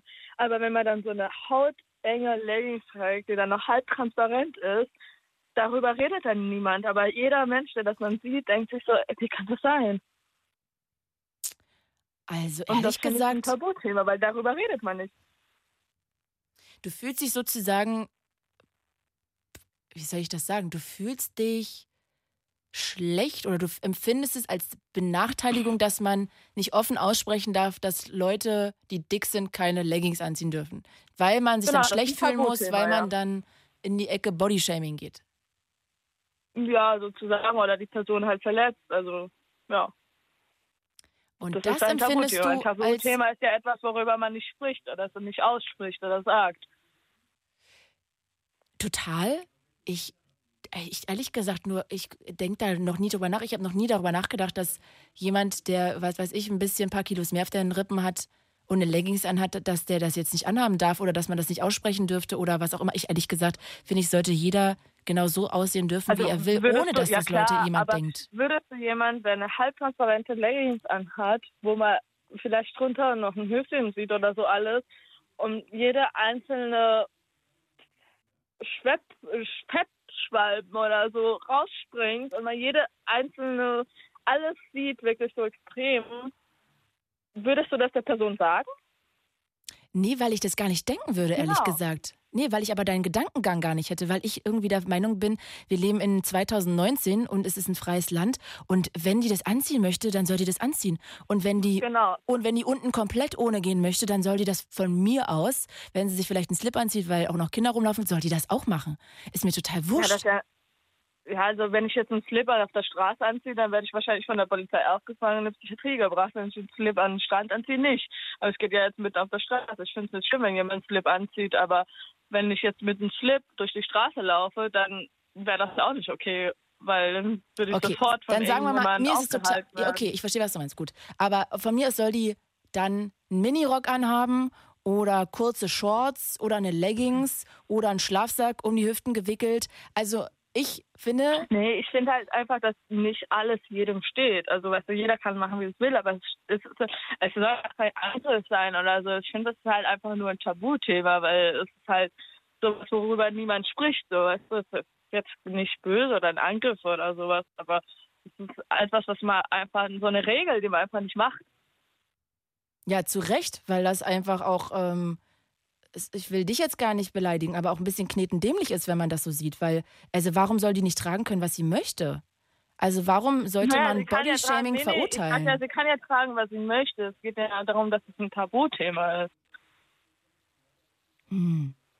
Aber wir reden ja über Ta Tabus, ne? Und Ja. das ist halt so ein Tabuthema, da sagt man halt nichts. Und ich kenne halt sehr viele Leute und da schaut man sich so an und dann denkt man sich, ey, okay, also hast keinen Spiegel zu Hause oder so, weil ist, du wirst halt von überall angeschaut oder sonst irgendwas und das muss man doch merken. Also und ich meine, wenn vor mir jetzt so einer läuft, so richtig dick Aber und vielleicht dann findet die das schön, sich in der Leggings. Ah, das glaube ich nicht. Ey, sonst würde sie es ja nicht anziehen. Ich weiß nicht, also ich weiß nicht, vielleicht findet, ist es schwer für sie eine passende Hose zu finden, eher das, aber ich weiß nicht. Wenn man dann, wenn die dann noch transparent ist und man wirklich die Unterwäsche drunter sieht und Babsi, ich verstehe total, was du meinst. Ich finde nur, und ich möchte das jetzt, auch wenn das jetzt eine schwierige Analogie ist, aber so ein bisschen, das ist, als ob man sagt, ähm, als ob man rassistisch ist und sagt, ja, warum ich fühle mich benachteiligt, dass ich nicht sagen darf, dass die alle wieder raus sollen aus Deutschland. Das äh, finde ich scheiße. Nein, ich bin also, Da benachteiligt. würde ich gar nicht in das Thema so weit hineingehen, weil ich selber nicht rein deutsch bin, aber das ist, das geht dann, das schweift und das ist Ja, aber ich finde es halt sehr weg. Also, ähnlich, weil sollen die doch machen, was sie wollen, aber ich kann mich doch nicht benachteiligt dafür fühlen, quasi, dass ich finde, dass die anders sein müssen. Nein, sie muss sich auch nicht benachteiligt fühlen. Deswegen habe ich auch von Anfang an gesagt, ich möchte nicht jemanden beleidigen oder so, aber ich finde halt einfach so, für mich so, das ist halt so ein, ah, wie soll ich sagen, ein Tabuthema. Halt, darüber redet man nicht. Genauso wie so Rassismus oder sowas. Also, weißt du, man, das ist halt wirklich ein Tabuthema. Ich finde auch Rassismus ist ein Tabuthema. Also, das ist so, da können wir jetzt, also, ja, Ja, da können wir auch sehr gerne halt- drüber reden, da bin ich sofort halt dabei. Tabus. Äh, Es geht halt um Tabus und darüber redet man nicht, weil man denkt sich dann, okay, ich bin ein guter sozialer Mensch und sagt mir so, jedem das Seine und lass ihn doch sein, wie er ist. Aber ich glaube, es ist halt eine Sache, wo halt viele nicht drüber reden, genau aus dieser Angst, zu dieser Meinung zu kommen, wie du das jetzt sagst, lass ihn das so sein, wie er ist. Aber ich finde, wenn, wenn jetzt meine beste Freundin, und ich habe auch eine sehr gute Freundin, die wirklich übergewichtig ist, und wenn ich ihr jetzt keine Freundin habe, die mir sagt, hey, das sollst du vielleicht nicht anziehen, das ist äh, irgendwie so, keine Ahnung. Ich finde, das sollte man schon sagen bei manchen Sachen. Ja, deiner Freundin kannst du das ja auch sagen, wenn du das empathisch rüberbringst. Genau, aber bei fremden Menschen oder so andere, was man findet, ist es halt so, so ein Tabuthema halt. Babsi, ich glaube, wir beide Ja. werden nicht mehr auf einen Ast kommen. Ja, ich glaube auch irgendwie habe ich das Gefühl, dass du ein Tabuthema anders siehst als ich. Also, Nee, ich äh, finde, ich glaube, wir haben schon die gleiche Einschätzung über Tabuthemen, über Themen, die sozusagen von der Gesellschaft eher unter den Teppich gekehrt werden, so ein blinder Fleck, den man nicht ansprechen darf. Und ich kann auch Ja. verstehen, ähm, genau, ich finde, das ist halt wirklich ein blinder Fleck, den man nicht ansprechen darf. ja, ich finde nur den Gedankengang, sich benachteiligt zu fühlen, weil man das nicht sagen darf und dass deshalb das ein Tabu ist, dass man nicht andere, also dass man nicht über andere urteilen darf, das ist jetzt ein Tabu. Finde ich persönlich na, schwierig. Nee, also ich, ich urteile ja nicht, aber es sieht, also das Natürlich halt urteilst du. wirklich Du urteilst doch, wenn du sagst, äh, du findest, dass die Dicken keine Leggings anziehen sollen. Ist doch eine klare Beurteilung und Verurteilung. Nein, nicht keine Leggings, sondern es gibt halt angemessene Leggings oder so, wo es vielleicht etwas, äh, so Shape-Leggings oder so, wo das vielleicht ein bisschen anders aussieht. Aber so eine Leggings, die so richtig eng sitzt und transparent ist und wo wirklich jeder Hautlappen eingeschnitten wird, das ist halt, ja, Das ist halt so, ich denke, ich, ich denk, viele Leute denken so und sagen das. Ja, ich habe das Gefühl, viele Leute denken gar nicht. Also, aber mh, hm, man, ich weiß es nicht. Ähm, Babsi, ich lasse das ja. jetzt hier mal so im Raum stehen. Ich glaube, da kann jetzt jeder sich sein eigenes Urteil bilden, ob er das als Tabu empfindet oder nicht. Und ich danke mhm. dir aber fürs Anrufen und wünsche dir einen schönen Abend. Okay. Bis dann. Alles klar, danke, ciao. Tschüss. 0800 80 5 mal die 5. Wir reden heute über Tabus. Und ihr könnt auch sehr gerne anonym anrufen. Ich fände immer noch schön, wir würden auch mal über. Ich weiß nicht, warum ich mir das wünsche. Das sagt jetzt auch viel über mich aus. Sorry, ich sage es jetzt trotzdem. Ich mache mich jetzt einfach mal zum Spinner hier. Ich würde so gerne auch mal über Impotenz reden, weil ich das Gefühl habe, darüber darf man nicht reden. Das ist irgendwie verpönt. Dann ist man irgendwie schlecht oder so. Also auch das finde ich ein sehr spannendes Thema. Oder auch Einsamkeit. Abtreibung hatten wir schon mal so angerissen. Ich finde auch, fände auch toll, wenn wir mit einem Analphabeten mal reden können, weil das auch vorhin einer von euch vorgeschlagen hat, nämlich der Holger. Auch darüber können wir sehr, sehr gerne reden. 0800 80 5 mal die 5 oder ihr schreibt einfach hier in den Instagram-Chat, also in den Live-Videostream bei Instagram. Und ich guck mal, wer länger wartet. Katrin oder Franzi? Oh nee, 50 Sekunden vorher hat Franzi aus der Nähe von Marburg angerufen. Hi Franzi. Hallo. Ich freue mich, dass du anrufst. Hallo. Hi. Welches Tabuthema hast du denn rausgesucht?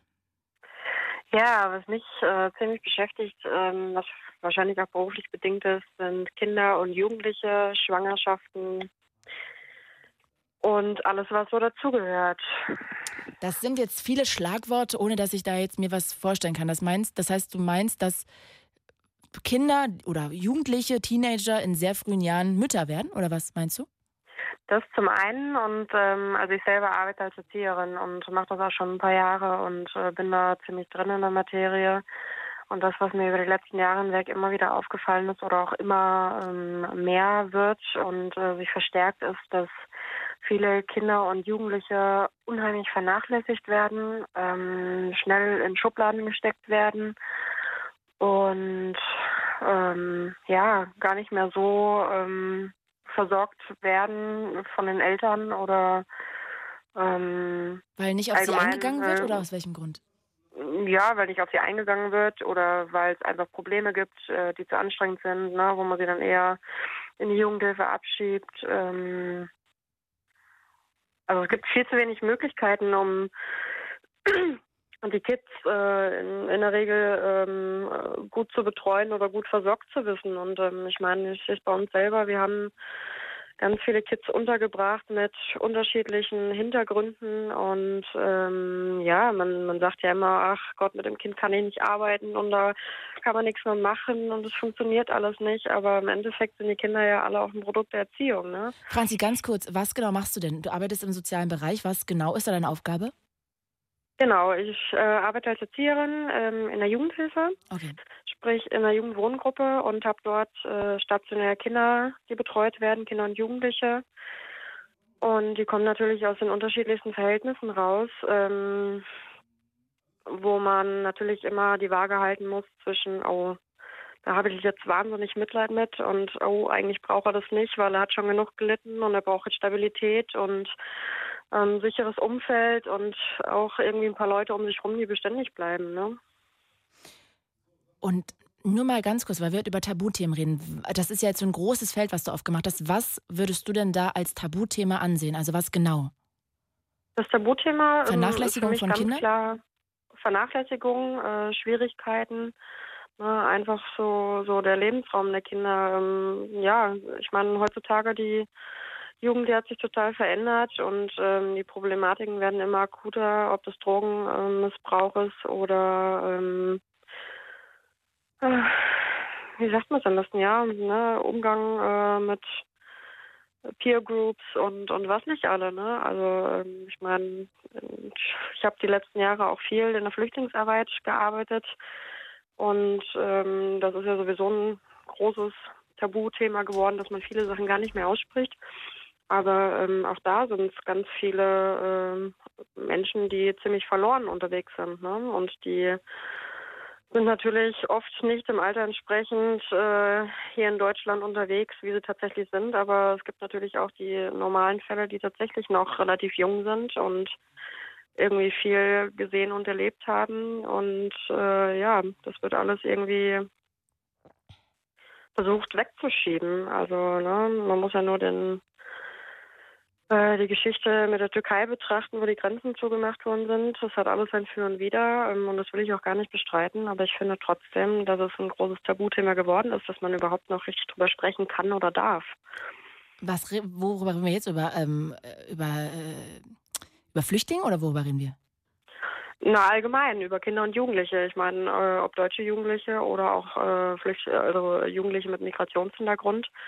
Ähm, na, die werden viel, viel rumgereicht, irgendwie zu so Wanderpokalen, mhm, okay, weil man gar nicht mehr so richtig weiß, was mache ich denn damit jetzt, ne? Keine Ahnung, da ist vielleicht ein Junge, der hat schon fünf stationäre Hilfen hinter sich und äh, ist nirgendwo so richtig angekommen, weil er vielleicht auch selber gerade gar nicht so weiß, ähm, wo er hin will oder kann oder wo er selber steht.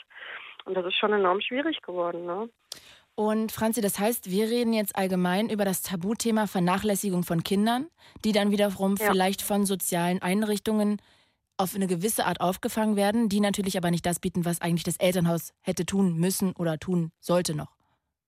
Genau, das zum einen. Und ähm, es ist natürlich auf jeden Fall auch so, dass gerade diese Jugendlichen enorm viel äh, Aufmerksamkeit und Fürsorge brauchen. Und da sind wir wieder bei unserem deutschen Sozialsystem äh, und beim Fachkräftemangel, dass das, so wie es eigentlich gebraucht werden würde, ganz schwer in der Umsetzung ist.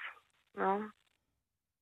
Was würdest du dir wünschen? Was ähm, würde sozusagen nötig sein, damit es das nicht mehr passiert? Was würdest du sagen? Also es müsste sich, es müsste sich auf jeden Fall von Grund auf mehr tun. Es müsste viel mehr in die Bildung investiert werden, aber das geht ja nicht nur im sozialen Bereich, das ist ja auch bei den Pflegebereichen oder in vielen anderen Dingen so. Ähm, man müsste dort einfach viel mehr Mittel investieren, äh, um das äh, zu stärken und zu stützen, damit man natürlich auch irgendwie Fachkräfte herbeiholen kann, um diese Menschen mit den also besonderen Betreuungsbedarfen auch irgendwie ähm, adäquat ähm, ja, versorgen zu können. Mhm. Ne? Also es ist heutzutage eher ein, ein Kampf, alles äh, am Überleben zu halten, anstatt wirklich richtig arbeiten zu können und, und das umzusetzen, was man irgendwie ähm, sich vorgenommen hat. Und hast du das Gefühl, das ist wirklich ein Tabuthema, dass man das nicht ansprechen darf, oder ist es einfach ein Thema, was unter den Tisch fällt? Ähm, beides. Also es ist äh, oft ein Thema, was, was unter den Tisch fällt, weil äh, viele gar nicht wissen, worum es geht. Ja, ne? also viele setzen sich damit ja gar nicht so richtig auseinander oder haben keine Ahnung von der Materie an sich. Und äh, ich denke, dass es zu großen Teilen auch ein Tabuthema geworden ist, weil ähm, ja, das ist ja alles so ein Teufelskreislauf. Ne? Es hat viel, viel mit Finanzen zu tun, viel mit Mitteln und ähm, klar schaut die Politik in allererster Linie nach, ähm, wie sie sich selber am besten darstellen können. Franzi, ich ähm, finde toll, dass du es auch nochmal aufs Tableau gehoben hast. Ich habe das jetzt auch nochmal aufgeschrieben, weil das natürlich mhm. auch ein mhm. Thema ist, was ja, glaube ich, sehr tiefgründig ist, was auch noch äh, sehr breit ist, weil das wirklich auch in die Politik da auch an dieser Stelle wieder mit reingeht. Das ist ähnlicher wie mit der Pflege, ja. worüber wir vorhin geredet haben. Und ja. ja, danke, dass du das auch nochmal erstens reingebracht hast und auch nochmal von deinen Erfahrungen geredet hast. Danke. Gerne. Schöne Grüße nach Marburg. Bis bald. Ja, tschüss. Tschüss. Und ihr könnt auch sehr gerne anrufen. Wir haben noch eine knappe halbe Stunde hier in der Late Line. Thema heute Tabuthemen. Und ihr könnt eigentlich alles anbringen, was für euer Empfinden ein Tabu ist. Und Katrin aus dem Raum Stuttgart möchte über ein sehr spannendes, über Frauenprobleme reden. Hi, Katrin. Hi.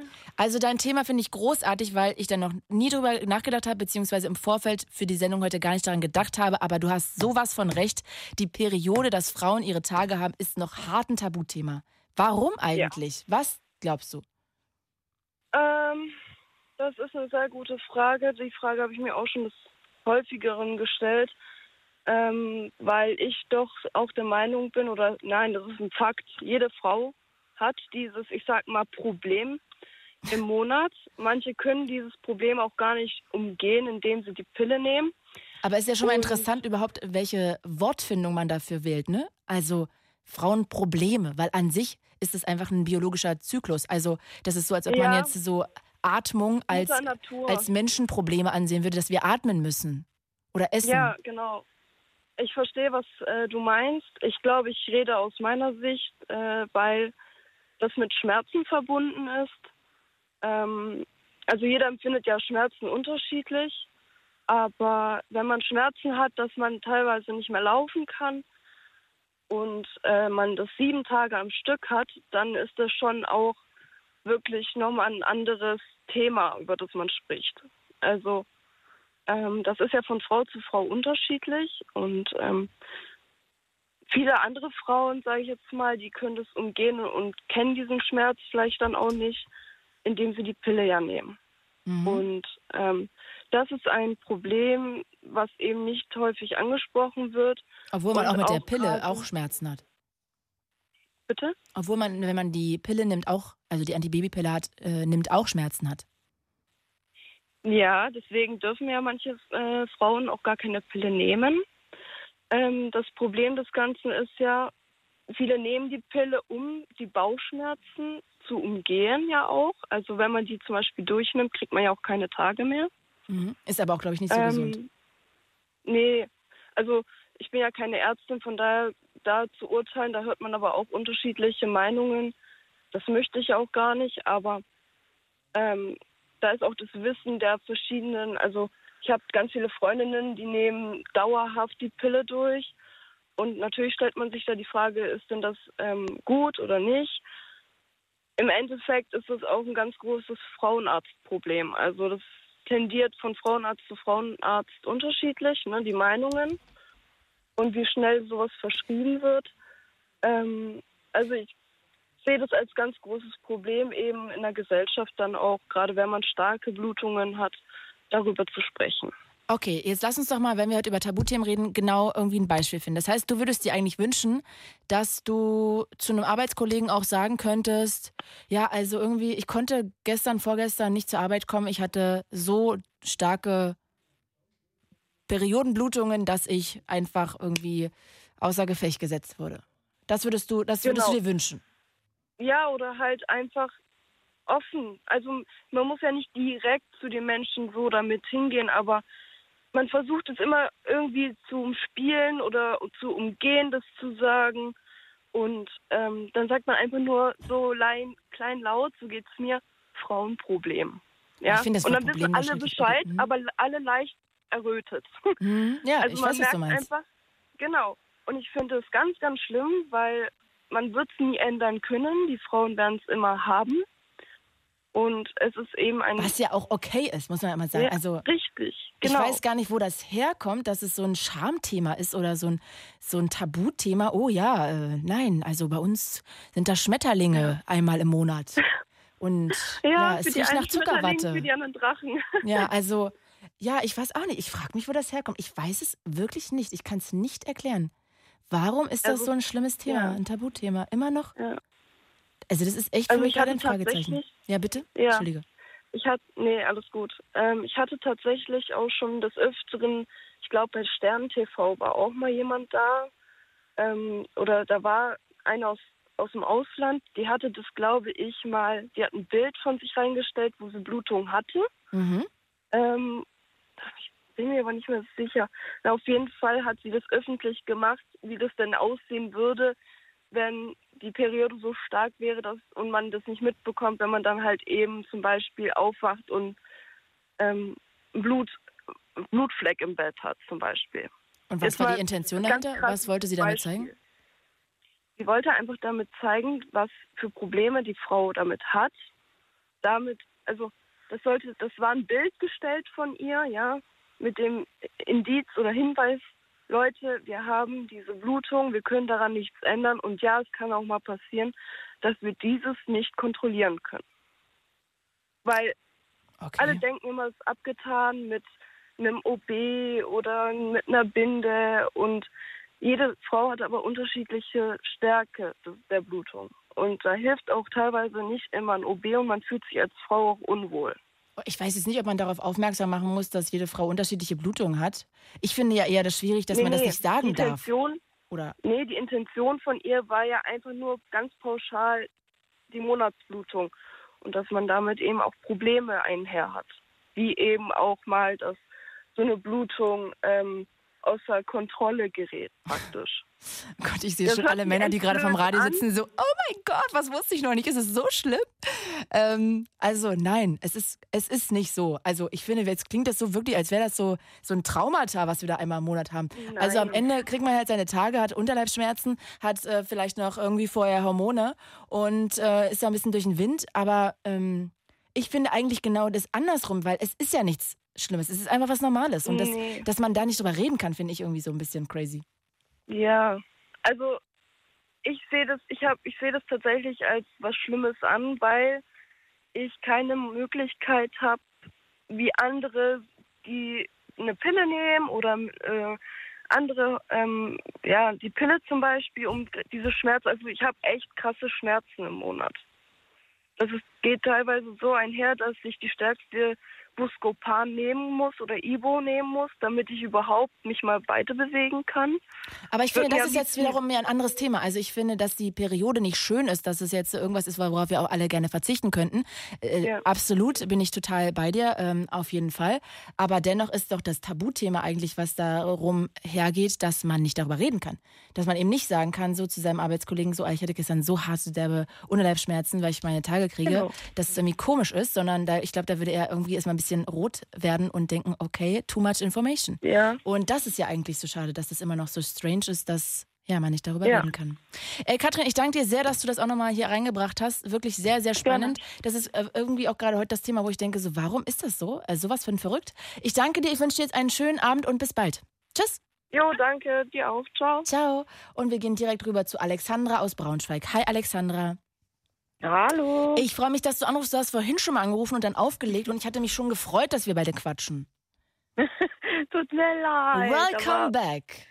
Nee, Ja, schön. Manchmal ist das auch. ja so. Ähm, wir reden über Alkoholismus in der Familie. Genau. Magst du die Geschichte erzählen, wie du auf dieses Thema kommst, inwieweit du damit Ähm, konfrontiert wurdest? Also, ich komme aus einer, sagen wir mal, ja, guten Familie. Also, hätte ich meine Mama, wäre ich nicht das, was ich heute bin. Mein Vater, der hat halt, seitdem ich sozusagen realisiert habe, was Alkoholismus ist, wusste ich, okay, gut, er ist Alkoholiker. Das war so mit 12, 13, dass man dann so in die Pubertät reinkam sozusagen. Dann wurde das halt einem klar, dass es ja, dass der Vater halt ein Alki ist. Und ähm, weiß ich nicht. Also es hat mich dann halt wie lange begleitet? Hm, bis ich so um die 22 war. Aber Alexandra, hast du das so empfunden, dein Papa ist Alkoholiker und der andere ist halt Fußballtrainer? Also der Vater deiner Freundin ist Fußballtrainer, dein Papa ist Alkoholiker? Oder war dir auch Genau. bewusst, was das bedeutet? Also mir war schon bewusst, was das bedeutet, halt einen anderen Vater zu haben, wenn du das meinst. Und ähm, ich komme aus einer sehr großen Familie. Meine Oma hat acht Kinder zur Welt gebracht. Wow. Eins davon halt meine Mama. Und mein Vater ist halt Einzelkind gewesen. Ich bin momentan auch Einzelkind, also werde auch Einzelkind bleiben, aber habe, wie gesagt, die große Familie. Und ähm, ja, weiß ich nicht, ich habe halt unterschiedliche Väter gesehen und klar war man halt so eifersüchtig auf die anderen und so. Und mein Vater war halt so der, naja, nicht Außenseiter, aber halt schon, ja, mein Papa halt, ne? Also der war halt so, Anders als die anderen Papa anders waren. Genau, genau. Und ähm, ja, es war halt immer. An Also, welchen Stellen am- hast du denn das gemerkt, dass du gedacht hast, oh fuck, warum ist mein Vater anders? Dann kam er halt abends nach Hause zum Beispiel, weil wir hatten eine Pflegeoma gehabt, die haben wir lange gepflegt.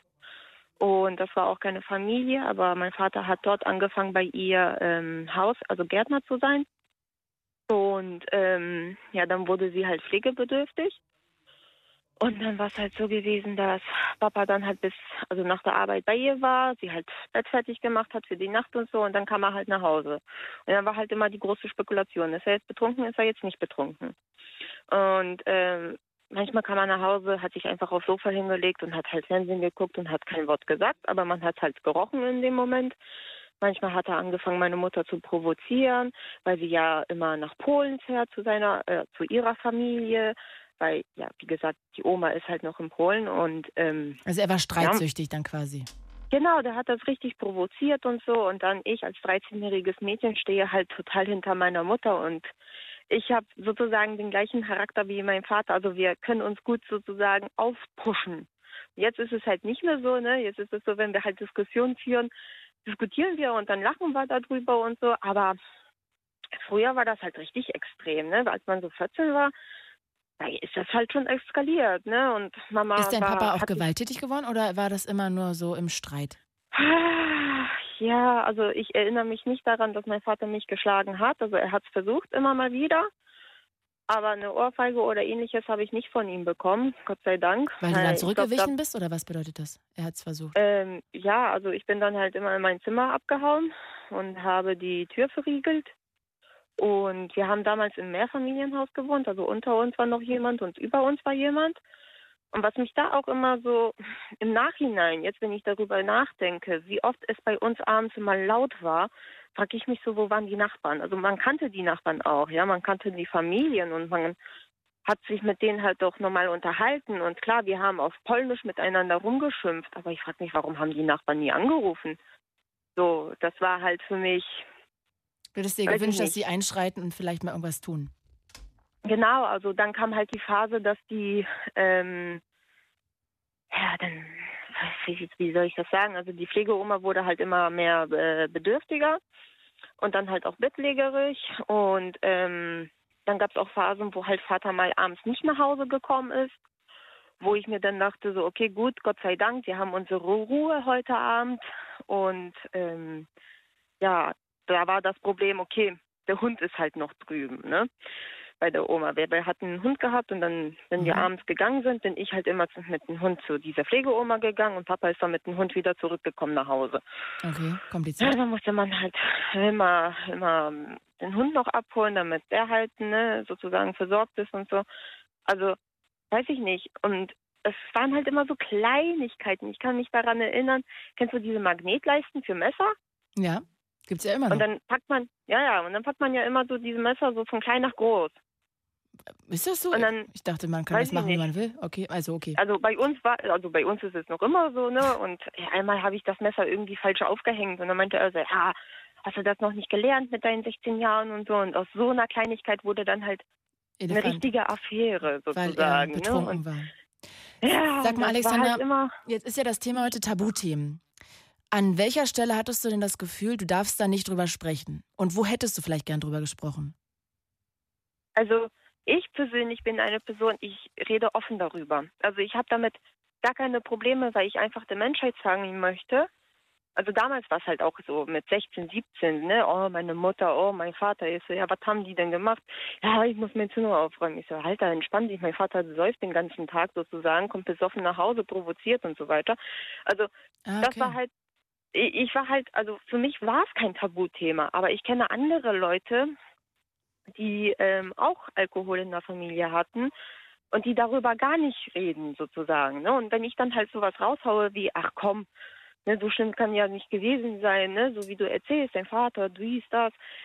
Meiner war halt ein Alki und da meinten alle so, also die eine Person meinte dann auch so zu mir, ja wie, meiner auch, aber warum bist du denn so fröhlich und so? Ich so, ich bin nicht fröhlich, ne? Also zum Beispiel, was ich dann auch im Nachhinein erfahren habe, dass mein Vater auch schon getrunken hat, als ich halt zur Welt gekommen bin. Und ähm, dass es schon von klein auf halt Probleme gab. Und was ich dann halt so dann denke, okay gut, es ist so und deswegen weiß ich auch nichts mehr von meiner Kindheit. Zum Beispiel, ich kann mich nicht an Kindergarten erinnern. Ich kann mich nicht an, wir haben früher woanders gewohnt, wir sind dann halt mit, als ich in die erste Klasse kam, umgezogen. Und ich kann mich halt an meinen ersten Wohnsitz sozusagen null daran erinnern. Ich glaube, mein Gehirn hat da einfach so eine Mauer drum gebaut, Mhm. weil das, was meine Mama auch erzählt, ne, dass er halt abends richtig Rambazamba auch gemacht hat, sie gegen die Wand gedrückt hat. Also wenn Aggressionen bei meinem Vater waren, dann gingen sie auch auf meine Mutter halt mit Gewalt sozusagen. Ja, er hat mal meine Mama weggeschubst, weil er halt an mich ran wollte sozusagen. Und in den Wegschubsen hat er auch meiner Mama halt zwei Rippen gebrochen. Ah, Du erzählst das so ein bisschen, als ob du gerade darüber erzählst, dass deine Eltern im Skiurlaub waren und es jetzt nicht so schön war, weil es geregnet hat. ja, weil für mich ist das halt nichts mehr Schlimmes. Also ich habe ich hab damit abgeschlossen. Ich weiß, Also wenn dein Vater deiner Mutter zwei Rippen bricht, finde ich das nach wie vor sehr schlimm, egal was ist. Ich weiß, aber wir sind, ich glaube, das ist so die polnische Mentalität, die uns bei uns ist. Man hört das ja oft von, ich habe auch mal angerufen auf ähm, hier Mutterhilfestation und die ganzen Kind-Mutter-Organisation sozusagen, weil es gab auch Phasen, wo wir auch einfach nicht mehr konnten, ja. Und ich meinte so, komm Mama, ich informiere mich, ne, gucke, wie es weitergeht und so, ne, was wir für Möglichkeiten haben, um alleine zu wohnen und so. Und alle, die ich angerufen habe, haben halt auch gesagt so, ja, du als Kind kannst ja theoretisch wenig, wenig tun, wenn deine Mama halt nicht mitzieht, ne. So mit 15, 16 kann man ja nicht sagen, so komm Mama, also kann man schon sagen, komm Mama, wir gehen. Aber Mama muss ja auch dazu zustimmen. Aber Mama hatte halt Angst gesagt, gehabt wegen finanziellen Sachen und so, ne? Sag mal, und hast du auch ein bisschen Mitgefühl mit dir? Mit mir? Ja.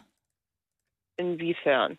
Naja, dass man ja auch sagen könnte, ist jetzt nicht so schön mit einem Vater aufzuwachsen, der zum Teil sogar seiner Mutter zwei Rippen gebrochen hat, der abends, wo man immer nicht wusste, ob er jetzt komplett rotzenvoll nach Hause kommt und vielleicht noch irgendwie Streit provoziert, das ist ja auch immer eine Anspannung sozusagen. In dem Moment, wo der nach Hause kommt, die Tür klappt, ist man ja total angespannt, weil man wieder das nicht stimmt. weiß, was ist, ob es jetzt gleich wieder Streit gibt, ob seine Eltern sich trennen. Das ist ja auch, dann steht ja auch immer dann ja gleich mit drinne, dass man ja dann diese Angst immer spürt, dass man als Kind ja dann quasi so eine Art von verloren Gefühl hat oder die mögen mich nicht oder ich bin schuld oder ich muss was tun, weil die Eltern sich trennen könnten, weil die immer streiten. Also es ist ja schon so eine ganz lange Kette und da könnte es ja schon trotzdem, finde ich, das Gefühl haben zu sagen, ja Mensch, es ist echt schade, dass ich so aufgewachsen bin. Es ist schade, dass ich da meine Kindheit irgendwie damit konfrontiert war. Dafür hatte ich aber die allerbeste Mama auf der Welt und dafür bin ich sehr dankbar, weil ich kenne auch Familien, wo beide Alkoholiker sind und dann zu noch Drogen kommen und dann noch Orgien zu Hause sind und so. Das kenne ich auch noch von anderen Personen. Also da muss ich wirklich sagen, ich bin unfassbar dankbar für meine Mama, die immer für mich da war und alleine, oh Gott, ich bin vor meinen Tagen, haha, ich krieg schon Tränen in die Augen. Ähm, und schon alleine, dass ich mit 26 Jahren noch immer zu Mama auf den Schoß gehe und halt so Witze mache, so nach dem Motto, hey Mama, guck mal, wie groß ich geworden bin. und ähm, weiß ich nicht, also Mama ist halt so, wäre sie nicht da gewesen, wäre ich nicht das, was ich halt heute bin, ne? wie ich schon gesagt habe. Und klar war scheiße, so einen Vater zu haben, aber irgendwo weiß ich auch, dass er mich liebt. Aber das hat ja auch gar nichts damit zu tun. Und er ist, glaube ich, auch jetzt trocken, ne? Er ist jetzt trocken, er trinkt seit drei Jahren nicht mehr. Okay. Und wir sind auch so lange halt auch ähm, ja, bei ihm geblieben, bis er jetzt sozusagen trocken wurde. Okay. Und oh. ja, ich würde Alexandra mich an der Stelle jetzt verabschieden, ähm, einfach nur mit Blick auf die Uhr. Ich finde, so, ja. ja, nee, toll, dass du das irgendwie erzählt hast alles. Ich finde trotzdem irgendwie, naja, also so ein bisschen kratzt es mein Herz an, wenn du das so wirklich erzählst, als ob deine Eltern, ich sag jetzt das einfach nochmal, so im Skiurlaub waren und es hat geregnet und dann konnten sie ja nicht auf die Piste und mussten dann die ganze Zeit da im Häuschen abhängen und das war nicht so schön. Also so ein bisschen, ähm, ja, mit so einer Distanz, vielleicht ist es auch normal, vielleicht siehst du das auch so, woran es auch immer liegt. Ich ähm, danke dir auf jeden Fall, dass du das anrufst. Das ist die Mauer im hast. Kopf. Ja, mag sein, mag total sein. Danke, ja, dass du angerufen hast. Bis bald. Bitte, bitte. Bis Tschüss. dann, ciao. Und äh, Mario ruft noch an. Oh mein Gott, Mario. Hallo. Bist du es? Mario, pass mal auf. Ist heute wirklich so eine ganz special Sendung, wie ich festgestellt habe. Ich habe das noch nie erlebt in den ganzen Jahren Late Line, die ich mache, dass ich ein normales Thema habe und nur Frauen anrufen. Du bist tatsächlich, ich gucke mal meinen Redakteuren, ist er jetzt der erste Typ? Der zweite schon? Ach, wir haben mit Marvin angefangen. Gut, Marvin unterschlage ich jetzt einfach mal an der Stelle. Äh, da waren wir noch ähm, gerade am Eingrooven, aber ich finde es total, äh, ja, herzlich willkommen, dass äh, auch noch jetzt nochmal hier ein Mann. Ah, das ist sozusagen hier die, die Klammer. Die Männer bilden die Klammer dieser Tabusendung. Du, ich freue mich, dass du anrufst. Ich finde ja auch immer ganz toll, wenn ganz viele Frauen anrufen, ehrlich gesagt, weil die sonst immer viel zu wenig anrufen. Von daher danke an alle Ladies, die angerufen haben. Tausend Dank. War wunderschön. Und Mario, du und ich machen den Sack jetzt zu. Jo, äh, danke erstmal. Ähm, ich weiß, wir haben nicht so viel Zeit, aber ähm, Doch. Also, eigentlich habe ich angerufen wegen Einsamkeit. Wir haben noch sieben Minuten, äh, Mario. Wir können jetzt noch schön quatschen. Wegen Einsamkeit. Ja, habe ich eigentlich angerufen, aber äh, die Dame davor, die hat ja über, äh, die hat über Kindheit geredet, ja, über Gewalt und äh, das hat mich auch irgendwie so ein bisschen mitgenommen, muss ich sagen. Ja, das verstehe ich. Das ist ja auch krass also wegen Tabuthema jetzt. Ich würde auch gerne mal erzählen, äh, etwas über meine Kindheit. Mario, sitzt du zufällig in einer Blechtonne und hast irgendwie das Telefon auf den Deckel gelegt, weil es klingt etwas so. Ach so, sorry. sorry. Ah, ja, herzlich willkommen nochmal. Ach, jetzt höre ich dich gut. Ja, danke schön. Hast dich schon hingelegt gehabt, war? Und lagst schon auf dem Kopfkissen. Ja, ja, ja, Mario. Ja, ist schon Nein, spät. Jo, ähm, und zwar es ist so, ähm, also ich bin 31 Mhm. und äh, meine Kindheit war auch nicht so jetzt, äh, wie die Dame jetzt davor erzählt hat, äh, mit Gewalt. Äh, ich hatte auch viel Gewalt gehabt, also, also mein Vater hat auch mich, also mich und meine Schwestern öfter geschlagen, zusammengeschlagen. Und äh, nach einer Zeit habe ich dann versucht, mit meinem Vater zu reden. Und äh, er hat auch dann, also es war ein Tabuthema, also er, er wollte gar nicht reden darüber. Und ähm, Worüber hast du denn mit deinem Papa geredet? Über die Gewalt, die du, der du ausgesetzt warst in der Kindheit oder worüber genau?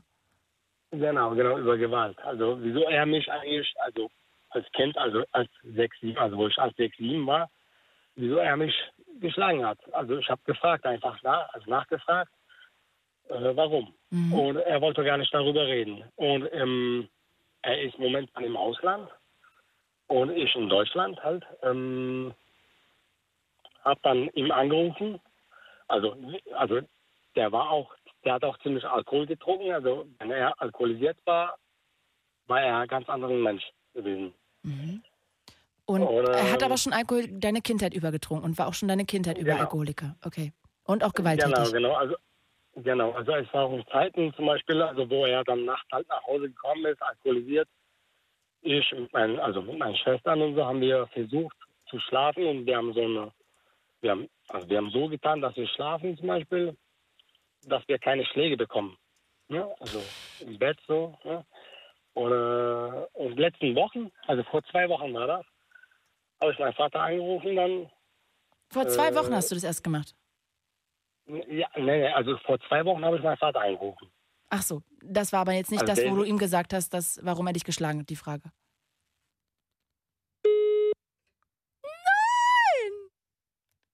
Merlin, mein Redakteur, können wir ihn zurückrufen? Jetzt haben wir doch noch ein paar Minuten. Jetzt habe ich noch ein paar Minuten und könnte noch mit euch quatschen. Ähm, schade, ich weiß gar nicht, warum er jetzt rausgeflogen ist. Ich, ähm, ja, weiß jetzt gar jetzt haben wir natürlich alle anderen jetzt aufgelegt, damit wir mit Mario weiterquatschen können. Aber ja, also ähm, wir können auch an der Stelle schon den Sack zumachen. Vielleicht möchte jetzt noch jemand ein, zwei Minuten mit mir quatschen. 0800 80 5 mal die 5. Ansonsten hören wir einfach Musik. Ich kann ja auch an der Stelle einfach nochmal sagen, dass ich ähm, ja, mich bedanke bei euch allen, die ihr angerufen habt, weil ich weiß immer, das ist immer so ein schwieriges Thema dass man nicht so darüber reden möchte. Und von daher tausend Dank für euer Vertrauen und dass ihr das auch nochmal hierher gebracht habt. Ich finde es wirklich großartig, dass so viele Frauen angerufen haben. Wirklich ähm, wundervoll. Ich äh, liebe es, dass wir so eine Sendung dann auch machen und ihr dann euch alle auch traut anzurufen. Diese Sendung gibt es natürlich wie alle anderen auch immer als Podcast, überall, wo es Podcasts gibt.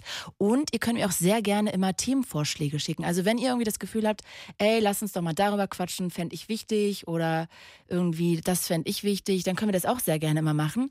Ähm, manchmal habe ich das Gefühl, vielleicht trägt das Thema nicht eine ganze Stunde. Wir können ja auch einfach mal jede halbe Stunde über was anderes reden. Vielleicht ist das einfach auch mal noch eine Lösung. Also wenn ihr Bock habt, fühlt euch auch eingeladen, immer Themenvorschläge zu schicken. Das ähm, finde ich auch immer ganz großartig. Und damit würde ich mich jetzt eigentlich in die Nacht verabschieden. Wir sind ja auch schon wieder am Ende angekommen. Dann wünsche ich euch einfach eine gute Nacht. Und wenn ihr mögt, dann hören wir uns nächste Woche hier wieder um Mittwoch um 22 Uhr. Und ansonsten Feedback, Fragen auch sehr gerne immer direkt an mich. Und damit bin ich raus. Das war die Late Night für heute. Gute Nacht.